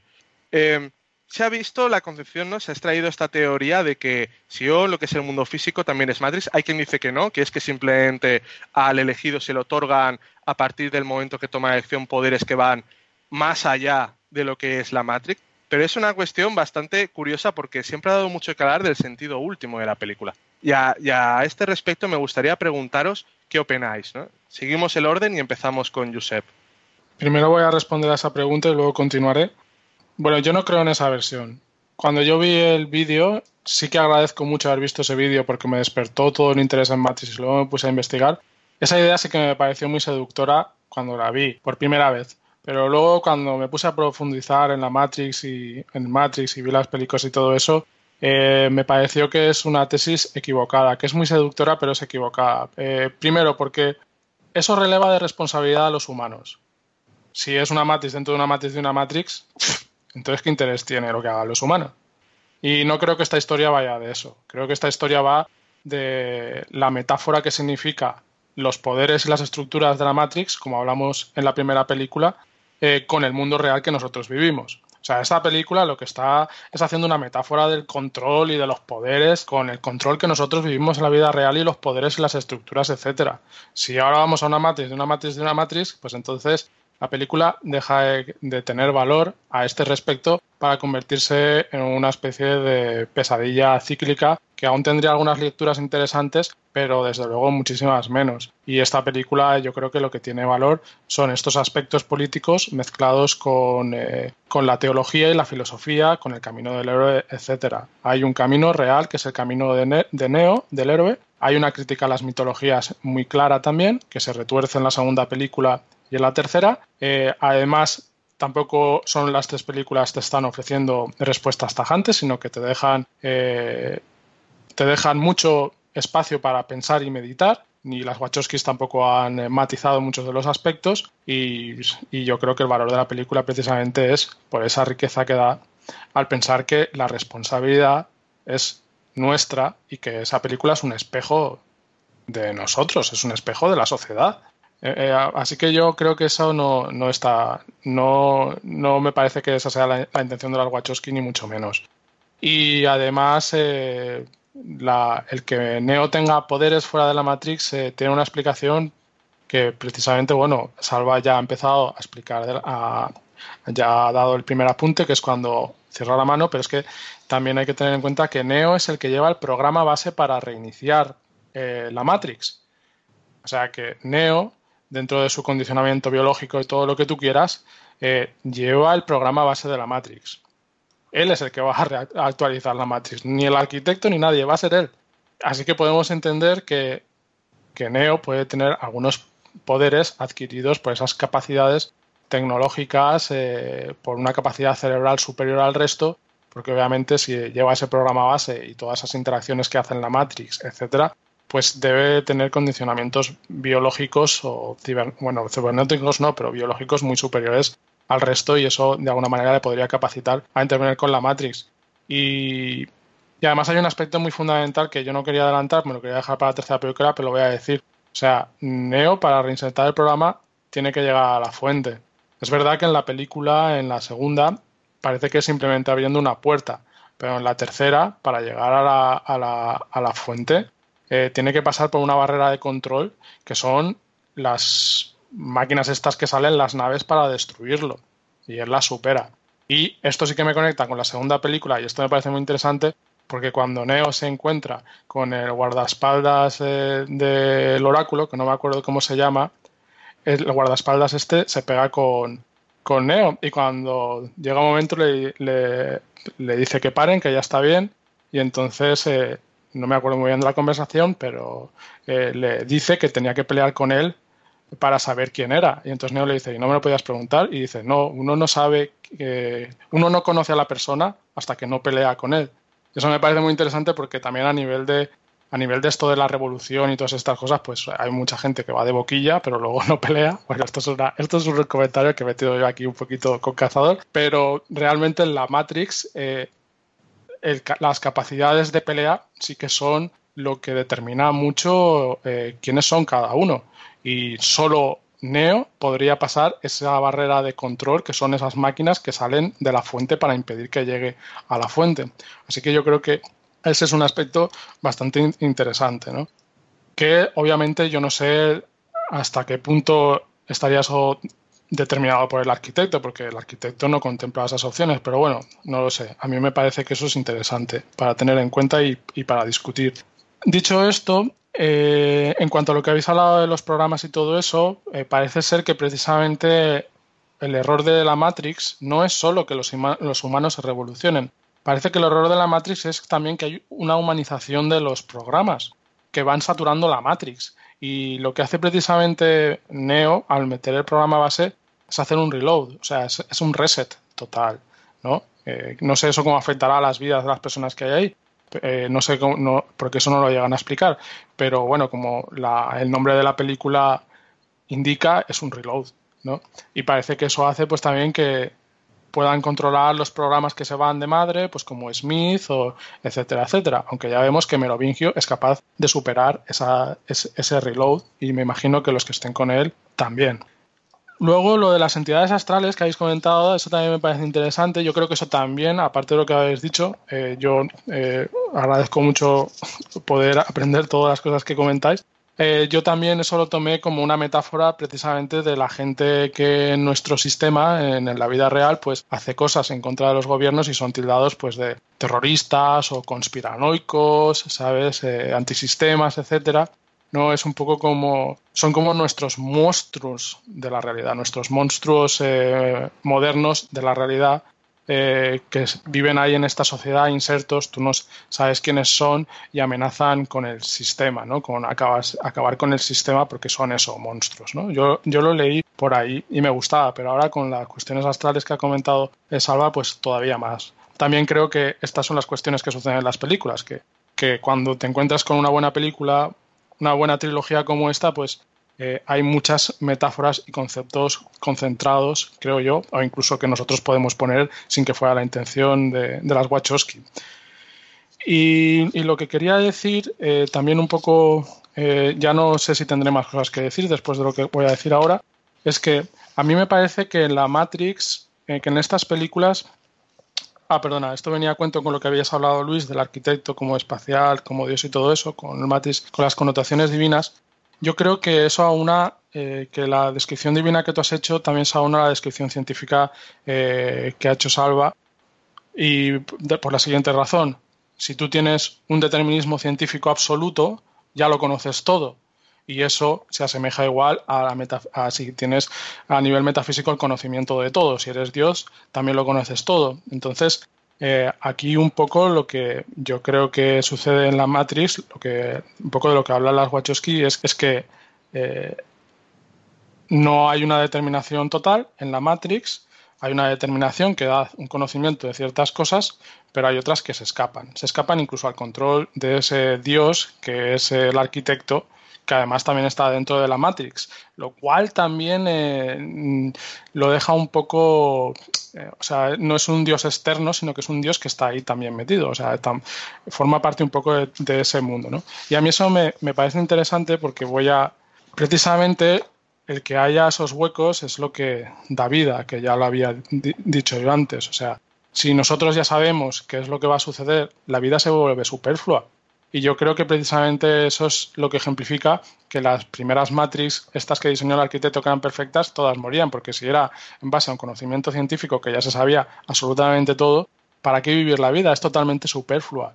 O sea, tiene que haber unos, tiene que haber conocimiento, tiene que haber cierto determinismo, tiene que haber cierto conocimiento para que nosotros podamos avanzar en nuestra vida, pero también tiene que haber huecos que podemos llenar, que podamos llenarlos nosotros, que podamos crear esa realidad para sentir que nuestra vida es importante es que al final la elección está en esa clave, es que lo que, lo que consigue la elección es que nos sintamos importantes, que nuestras vidas tienen importancia, que son relevantes. Eh, y la causa y el efecto, si ya lo determina todo a nivel científico, pues se carga el libre albedrío. Pero obviamente también necesitamos causas, o sea que los relojes y las nubes ni son tan precisos los relojes ni son tan imprecisos las nubes. Ni hay un determinismo total ni un, ni un indeterminismo total. Se necesitan las dos cosas. Y con esto eh, creo que ya he acabado mi turno y no sé si luego podré añadir algo más. Así que ya está. Muy, muy, muy completo. Eh, Salva, tú sobre este diálogo que ahora estamos teniendo, ¿tienes algo que añadir? ¿Te parece que es interesante abrir otra brecha? Eh, a ver, cuatro puntos quería, quería añadir yo. En primer lugar, eh, Sion, o sea, el mundo que nos aparece como real, ah, podría acabar siendo una extensión de la Matrix, que es lo que tú antes has comentado. Yo personalmente no lo creo. Coincido con lo que ha dicho Josep, simplemente apuntaré, además, que entiendo que lo que sucede es mm, la superioridad que demuestra Neo para sobreponerse a las limitaciones de la programación de la Matrix, lo que vienen a revelar en última instancia es la capacidad que tiene esa mente para desarrollar una mayor capacidad eh, que, que- otras mentes. O sea, básicamente, y por decirlo de un cierto modo, Neo se revela como el más superdotado, esa anomalía que se revela tan superdotado como para sobreponerse a la, a la estafa del arquitecto que hace creer que puedes elegir como modo de tenerte adormecido dentro del sistema y matar tus capacidades reales. De repente viene un superdotado y por encima de esa trampa es capaz de realmente liberar su capacidad de libre albedrío. Esa superdotación es mental. O sea, es mental. De hecho, es el límite de, del arquitecto. La libertad intrínseca e irreductible, esa divinidad de la que antes hablaba en un sentido inmanente, esa, ese sentido de libertad, de libertad intrínseco a la, a la naturaleza o a la condición humana, es el límite del arquitecto. Y él lo sabe porque la primera matriz se le va a la mierda y cuando, cuando integra la capacidad de que la, la posibilidad de que la gente sienta la posibilidad de elección es cuando no empieza a funcionar. Entonces eso es un límite. Pues hay un momento en la conversación entre Neo y el arquitecto donde dice limitado por la, por la, por la perfección o algo así, ¿no? Como incluso poniendo cara de decepción, en plan de no entiendo por qué mierda no funcionaba eso y tuve que recurrir a otra cosa, ¿no? Porque él era incapaz de concebir más allá de esa de, esa perfección que excluye un factor eh, y un elemento que él es incapaz de concebir, que es esa libertad intrínseca a la naturaleza humana, ¿verdad? Mm, esa, esa capacidad intrínseca de la libertad humana somete al arquitecto, que tiene que dar esa posibilidad de elección, y por eso, básicamente, lo, lo que hace en la conversación con Neo es tenderle una trampa. O sea, aunque él se lo crea, porque él a lo mejor se lo cree, que la dicotomía que está presentando es real porque es incapaz de ver más allá, porque no es incapaz de entender esa libertad intrínseca del ser humano, es capaz de entender que existe, pero no es capaz de entenderla, ¿vale? Existe e intenta controlarla como una anomalía, pero no la realmente no la comprende, la detecta, pero nada más, ¿no? Y entonces le tiende una trampa y intenta convencer a Neo de que, de que básicamente no le perjudique a él y a sus intereses, y por eso le hace ver que la única opción racional es la de volver a la fuente, ¿no? Eh, esa trampa es la que, bueno, ya lo hemos comentado antes, Neo no cae y, y se revela y se revela como como como una excepción incluso entre los elegidos, ¿no?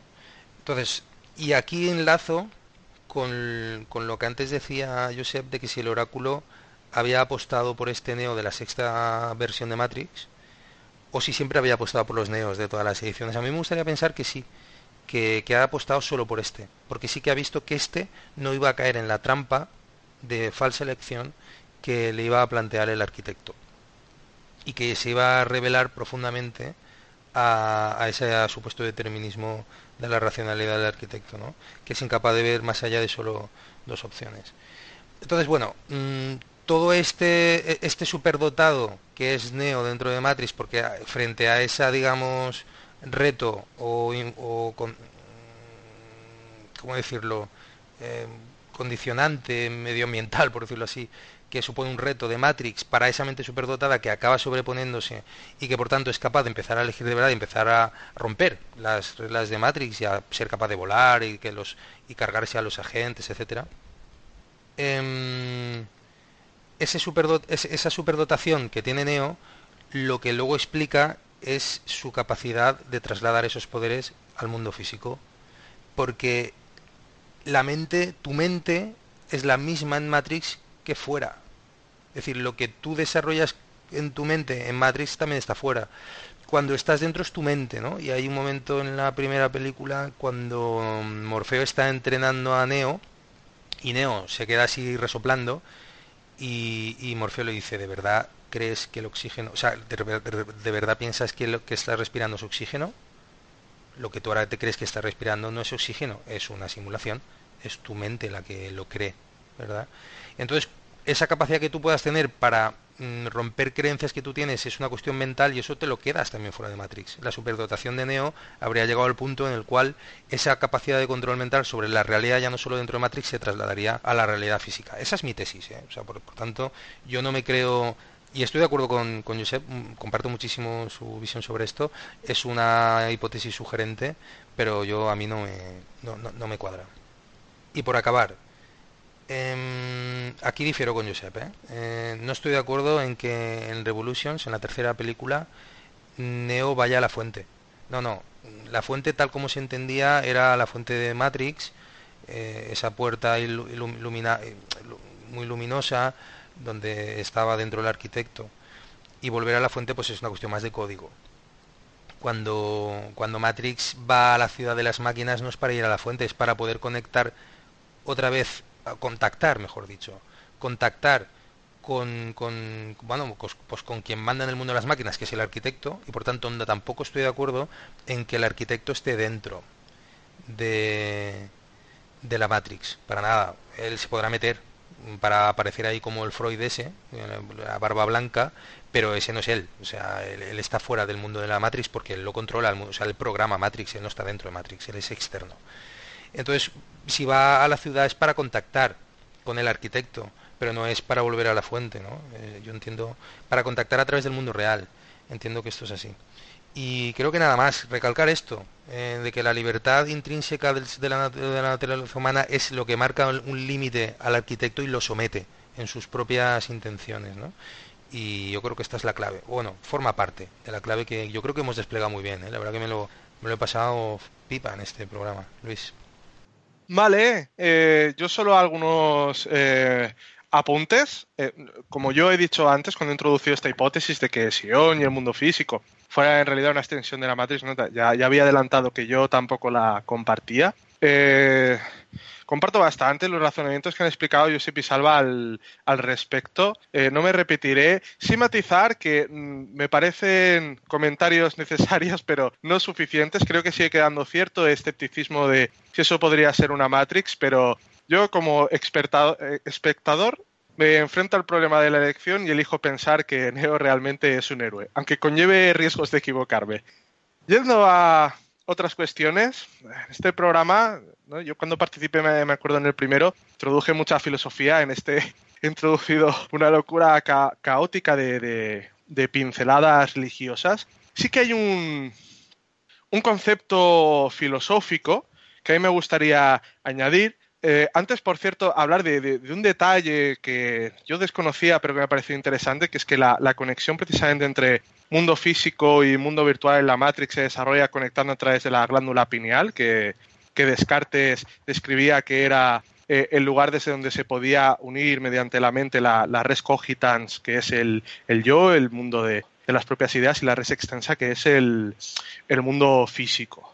Que, hay un guiño, yo creo, bastante claro a esa dualidad moderna entre sueño y realidad. Pero yendo al concepto que a mí más me interesaba, es el del eterno retorno de Nietzsche. Y es que este es uno de los conceptos más complicados de interpretar en la filosofía. Hay 3.000 interpretaciones distintas sobre esto. Heidegger tenía la suya propia, Milán Kundera y la insoportable levedad del ser tenía la suya. Eh, ¿no? Al final, eh, Nietzsche, como sabemos bastante, era dado a conceptos que permitían muchísimas interpretaciones distintas. También precisamente era uno de sus objetivos. Pero el eterno retorno hay una interpretación que, sobre todo basándonos en, Heidegger, que se basa en la idea de que eh, existen momentos en la historia en los cuales eh, la gente cree en ídolos, cree en verdades absolutas, cree que todo está escrito y que hay una autoridad máxima de la cual se, se proyecta o se desvela, que aquí podría ser tanto desde la religión a los ídolos políticos como incluso la, la ciencia, que al final ¿no? es la figura del arquitecto, como antes estaba bastante bien, tiene como simboliza una especie de, de dios falso, pero también simboliza el pensamiento científico eh, cerrado en el cual el sentido humano no existe, pero también, también incluso simboliza el estadismo o eh, la tecnocracia que precisamente en Europa estamos sufriendo mucho y que ha sido el miasma en el cual eh, políticas que van totalmente en contra de los derechos humanos se han logrado imponer bajo el discurso de que no existe alternativa Pero sin embargo también existen otros momentos en la historia, ¿no? Esto es un ciclo en el cual precisamente cuando la gente se da cuenta de que esos ídolos son ídolos falsos, ¿no? Llega el, ocaso de, estos ídolos, pero lo que surge es un nihilismo, un nihilismo absoluto, que no está tan basado en la idea de eh, no podemos saber nada, sino en la idea de que no hay sentido, ¿no? Y aquí entran personajes como pueden ser Merovingio, eh, que, son nihilistas, no en el sentido de que creen que no se puede conocer, porque él sí cree que se pueda conocer, cree que se pueden conocer variables que tú luego puedes manipular. Lo que no cree es que haya ningún sentido humano o último, ninguna capacidad de crear realidad más que aceptar lo que hay, lo que ya se conoce, repetirlo y jugar con ello para sobrevivir. Y esto es el eterno retorno que se repite constantemente. El enaltecimiento de los ídolos y el ocaso de los ídolos, el surgimiento del nihilismo y su disipación, constantemente. Y parece que el ser humano siempre está encerrado en este ciclo donde o tiene que crear en la verdad absoluta, o en la cual eh, tiene que pensar de manera cínica que no existe ningún tipo de verdad o que toda verdad solo es más que un instrumento para el propio beneficio, ¿no? que al final se resume muy bien con esta idea de que el, mayor de los cínicos es el que ha sido un, metafísico caído, alguien que creía en la verdad absoluta y, ha visto que no se puede conseguir o incluso que ha dejado de ser útil. Y en la película de Matrix Reloaded, ¿no? que antes, como ha explicado mi hermano, Reload, es decir, de constante reboot, de constante reinicio, el exterminio al final de lo que es la memoria eh, y de las identidades colectivas para poder desarrollar otra forma de narrativa, para construir otras formas de la realidad, más que las elecciones falsas impuestas por el sistema que son eh, la muerte o la replicación y el olvido, que recordemos precisamente el eterno retorno funcionaba por el olvido, el olvido del nihilismo, el olvido de los ídolos, Aquí, ¿qué puede ser precisamente la figura que produzca nueva realidad y surja el eterno retorno? Pues el concepto de superhombre de Nietzsche. ¿Y qué tiene el concepto de superhombre de Nietzsche? Que es aquel que se atreve a crear sus propias metáforas, a crear su propia realidad, asumiendo el propio riesgo que puede tener y que lo hace precisamente para crear su, propio mundo que, que, que precisamente se libere de que un tercero le diga de cómo es. Que al final es más que nada tener tu propio sentido crítico de las cosas, pero no basado únicamente en destruir opiniones ajenas, sino en la capacidad de construir concepciones propias. es un concepto que a mí yo quería resaltar porque creo que al final en Matrix Reloaded lo que se da es una explicación de por qué estamos en la Matrix, que es explicar este eterno retorno que se reproduce a sí mismo, y termina precisamente con la ruptura de ese eterno retorno y asistimos este momento a un camino del héroe completamente distinto al que eh, nos, plantean en las clásicas películas de Hollywood, que es un héroe que por su propio sentido crítico y sus propias elecciones tiene que avanzar, que no ha sido llamado por ningún poder superior incontestable, sino que tiene que enfrentarse a circunstancias propias. Eh, dicho esto, yo creo que podemos ya pasar a una ronda de conclusiones rápidas y empezaríamos en este caso con con Josep. Adelante. Muchas gracias. Bueno, muy interesante todo lo que habéis dicho, como siempre. La verdad es que es un placer. Solo decir que, bueno, por las, por las alusiones, que eh, es cierto, a lo mejor en lo de la fuente he sido yo demasiado. Eh, a lo mejor he intuido yo más de lo que en realidad hay. Lo que pasa es que yo sí que vi que la ciudad de las máquinas podía ser el origen de la fuente, además, porque como están esos cables gigantes y, y tal, eh, pero sí, a lo mejor eh, es verdad, puede que eso simplemente sea una interpretación mía desacertada. En lo que sí que creo que, en lo que sí que insistiría es que eh, para mí el arquitecto sí que está dentro de la Matrix. el arquitecto es un, un programa supremo, si quieres, que está dentro de la Matrix. Yo sí que lo creo. También puedo, también puedo estar equivocado. De todas maneras, eso sí que es algo que me reservo para el tercer programa, porque a mí me parece que en el tercer programa, la tercera entrega, también tiene sus cuestiones propias y, una de esas para mí es esta en relación a otras, ¿no? El verdadero papel que juegan las máquinas y los hombres, los programas y los hombres. Y lo voy a dejar ahí.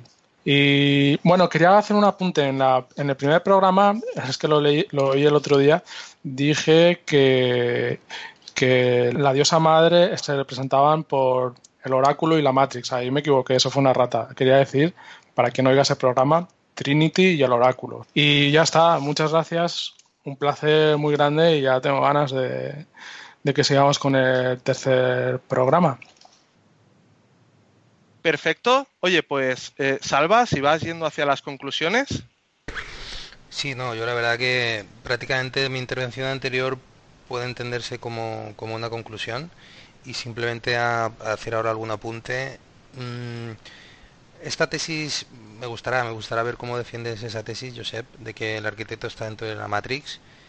Yo, si no recuerdo mal, en la tercera película, cuando Neo accede físicamente a la ciudad de las máquinas, eh, habla con el arquitecto desde el mundo real, mm, con muchísimas pequeñitas eh, artefactos ¿no? que, configuran una, una, gran cara que habla, ¿no? Bueno, podías pensar que se está comunicando dentro de la matriz, yo lo veo complicado. Habla con, con, con el arquitecto y luego le conectan, ¿verdad? ¿Le conectan para qué?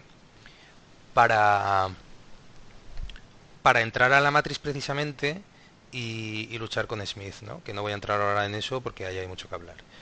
Entonces, no sé, tengo mis dudas, ¿eh? Pero bueno, mm, la verdad que cuando lo estabas defendiendo digo, uff, no lo sé, igual es más defendible de lo que yo de lo que yo me imaginaba. Pero bueno, eso ya lo dejamos para, para la tercera película, que será un placer seguro igual de grande que, que haber compartido este programa con vosotros. Me lo he pasado pipa realmente. Así que nada más, Luis. Vale, yo sí voy a concluir y voy a concluir con unas conclusiones que yo creo se salen un poco y tampoco he explicado aquí, pero que quiero profundizar en ella en el programa de la tercera entrega.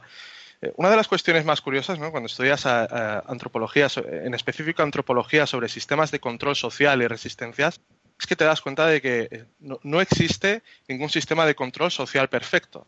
Eh, ¿no? Hay una frase que viene a decir que el control social nunca se puede desplegar totalmente a sí mismo. ¿Por qué? Porque siempre encuentra discontinuidades, siempre encuentra quiebras, siempre encuentra limitaciones, eh, tanto naturales o físicas. Una cárcel siempre tendrá lugares que no podrás del todo vigilar, que no podrás disciplinar, pero a veces también existen precisamente resistencias sociales y paradójicamente muchas veces las formas de control social generan oportunidades políticas, es decir, aquellos que están bajo una misma forma de control social pueden desarrollar en sus discontinuidades formas de organizarse para desbancarlo, que por cierto yo creo que los últimos años estamos asistiendo eh, a eso en el, en el, panorama político español, de cómo una forma de control social basado en el control de, de, la deuda junto con el aparato del Estado parecía omnipotente y de repente le han surgido resistencias por todo tipo que incluso se han introducido en las instituciones o que siguen cercando las propias instituciones.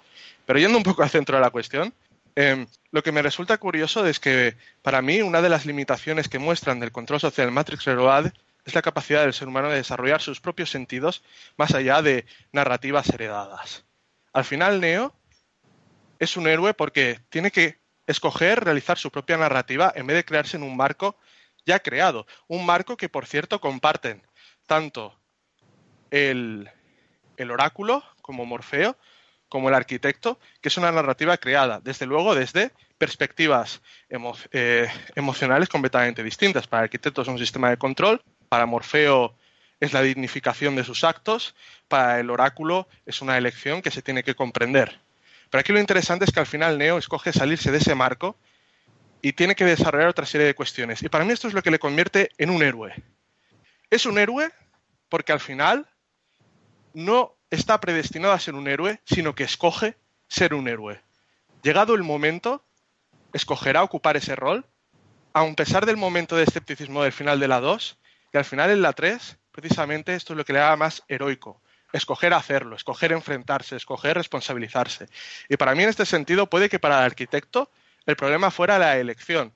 Claro, desde su visión controladora y calculadora, el problema era la elección. Pero el problema de verdad para Neo es el sentido, la capacidad de tener propios sentidos. Y eso al final es algo que ni siquiera el propio control social logra disciplinar del todo. Con esto ya termino mi conclusión. Y te voy a interrumpir, si me permites, Luis, porque me parece, para completar lo que acabas de decir, que me parece brillante, una elección puede que siempre esté eh, limitada por opciones previas entre las que puedas elegir, mientras que la generación, si tú tienes un sentido, vas más allá de elecciones posibles, sino que ya te pones en plan más creador. Me ha parecido brillante, ¿eh? una conclusión que suscribo totalmente. Muchas gracias. Y ya para cerrar del todo, primero agradecerle a José que veo que este ha sido el programa en el que más te has preparado con diferencia y siempre un gusto como además ver eh, un poco como Neo, cómo te atreves a meterte en terrenos angostos como pueden ser la, filosofía, y en este caso filosofía de la ciencia. Dinos dónde podemos encontrarte, Josep. Yo me preparo todos los programas, ¿eh? Lo que pasa es que para este me he leído a Popper y claro, tenía que sacarlo, ¿no? Pero esto es lo que me gusta de, este, de, este, de esta sección, que me obliga un montón a formarme y para cada programa leo un montón, ¿no? Y hasta de filosofía de la ciencia. Eh, pero bueno, ahora tengo que seguir con más porque este libro pues también me habla de Descartes y de otras series de, de filósofos eh, que todavía necesito estudiar para todavía hacer mejores programas. Eh, nada, a mí me podéis encontrar aquí en Vertiente Crítica y bueno, yo soy José San Martín y muchas gracias a todos, es un placer como siempre y hasta, hasta otra. Bueno, y Salva, como siempre un placer tenerte, tu habilidad para conectar ideas, conceptos y sobre todo para generar polémica, para mantener caliente el debate, siempre es de agradecer en estos programas. ¿Nos dices dónde te podemos encontrar? Pues muchas gracias Luis. Eh, bien, pues en Facebook, eh, mi perfil personal y, luego bueno, pues en, el podcast de Politeya, que últimamente no estoy haciendo programas estrictamente políticos, pero donde también cuelgo estos podcasts porque tienen siempre la reflexión filosófica que hacemos, además siempre le sacamos también aristas políticas, ¿no? De reflexión política, sobre todo Josep siempre intento hacerlo y siempre es interesante. Así que nada más. Pues muchas gracias, Luis pues muchísimas gracias por la reproducción de los podcasts. Eh, yo también me despido, no me he presentado al, al, principio, estoy todavía aprendiendo a dirigir estos programas. Mi nombre es Luis San Martín y soy antropólogo y cofundador de, de Vertiente Crítica. Y nos vemos en la próxima entrega de qué significa esta película. Muchas gracias.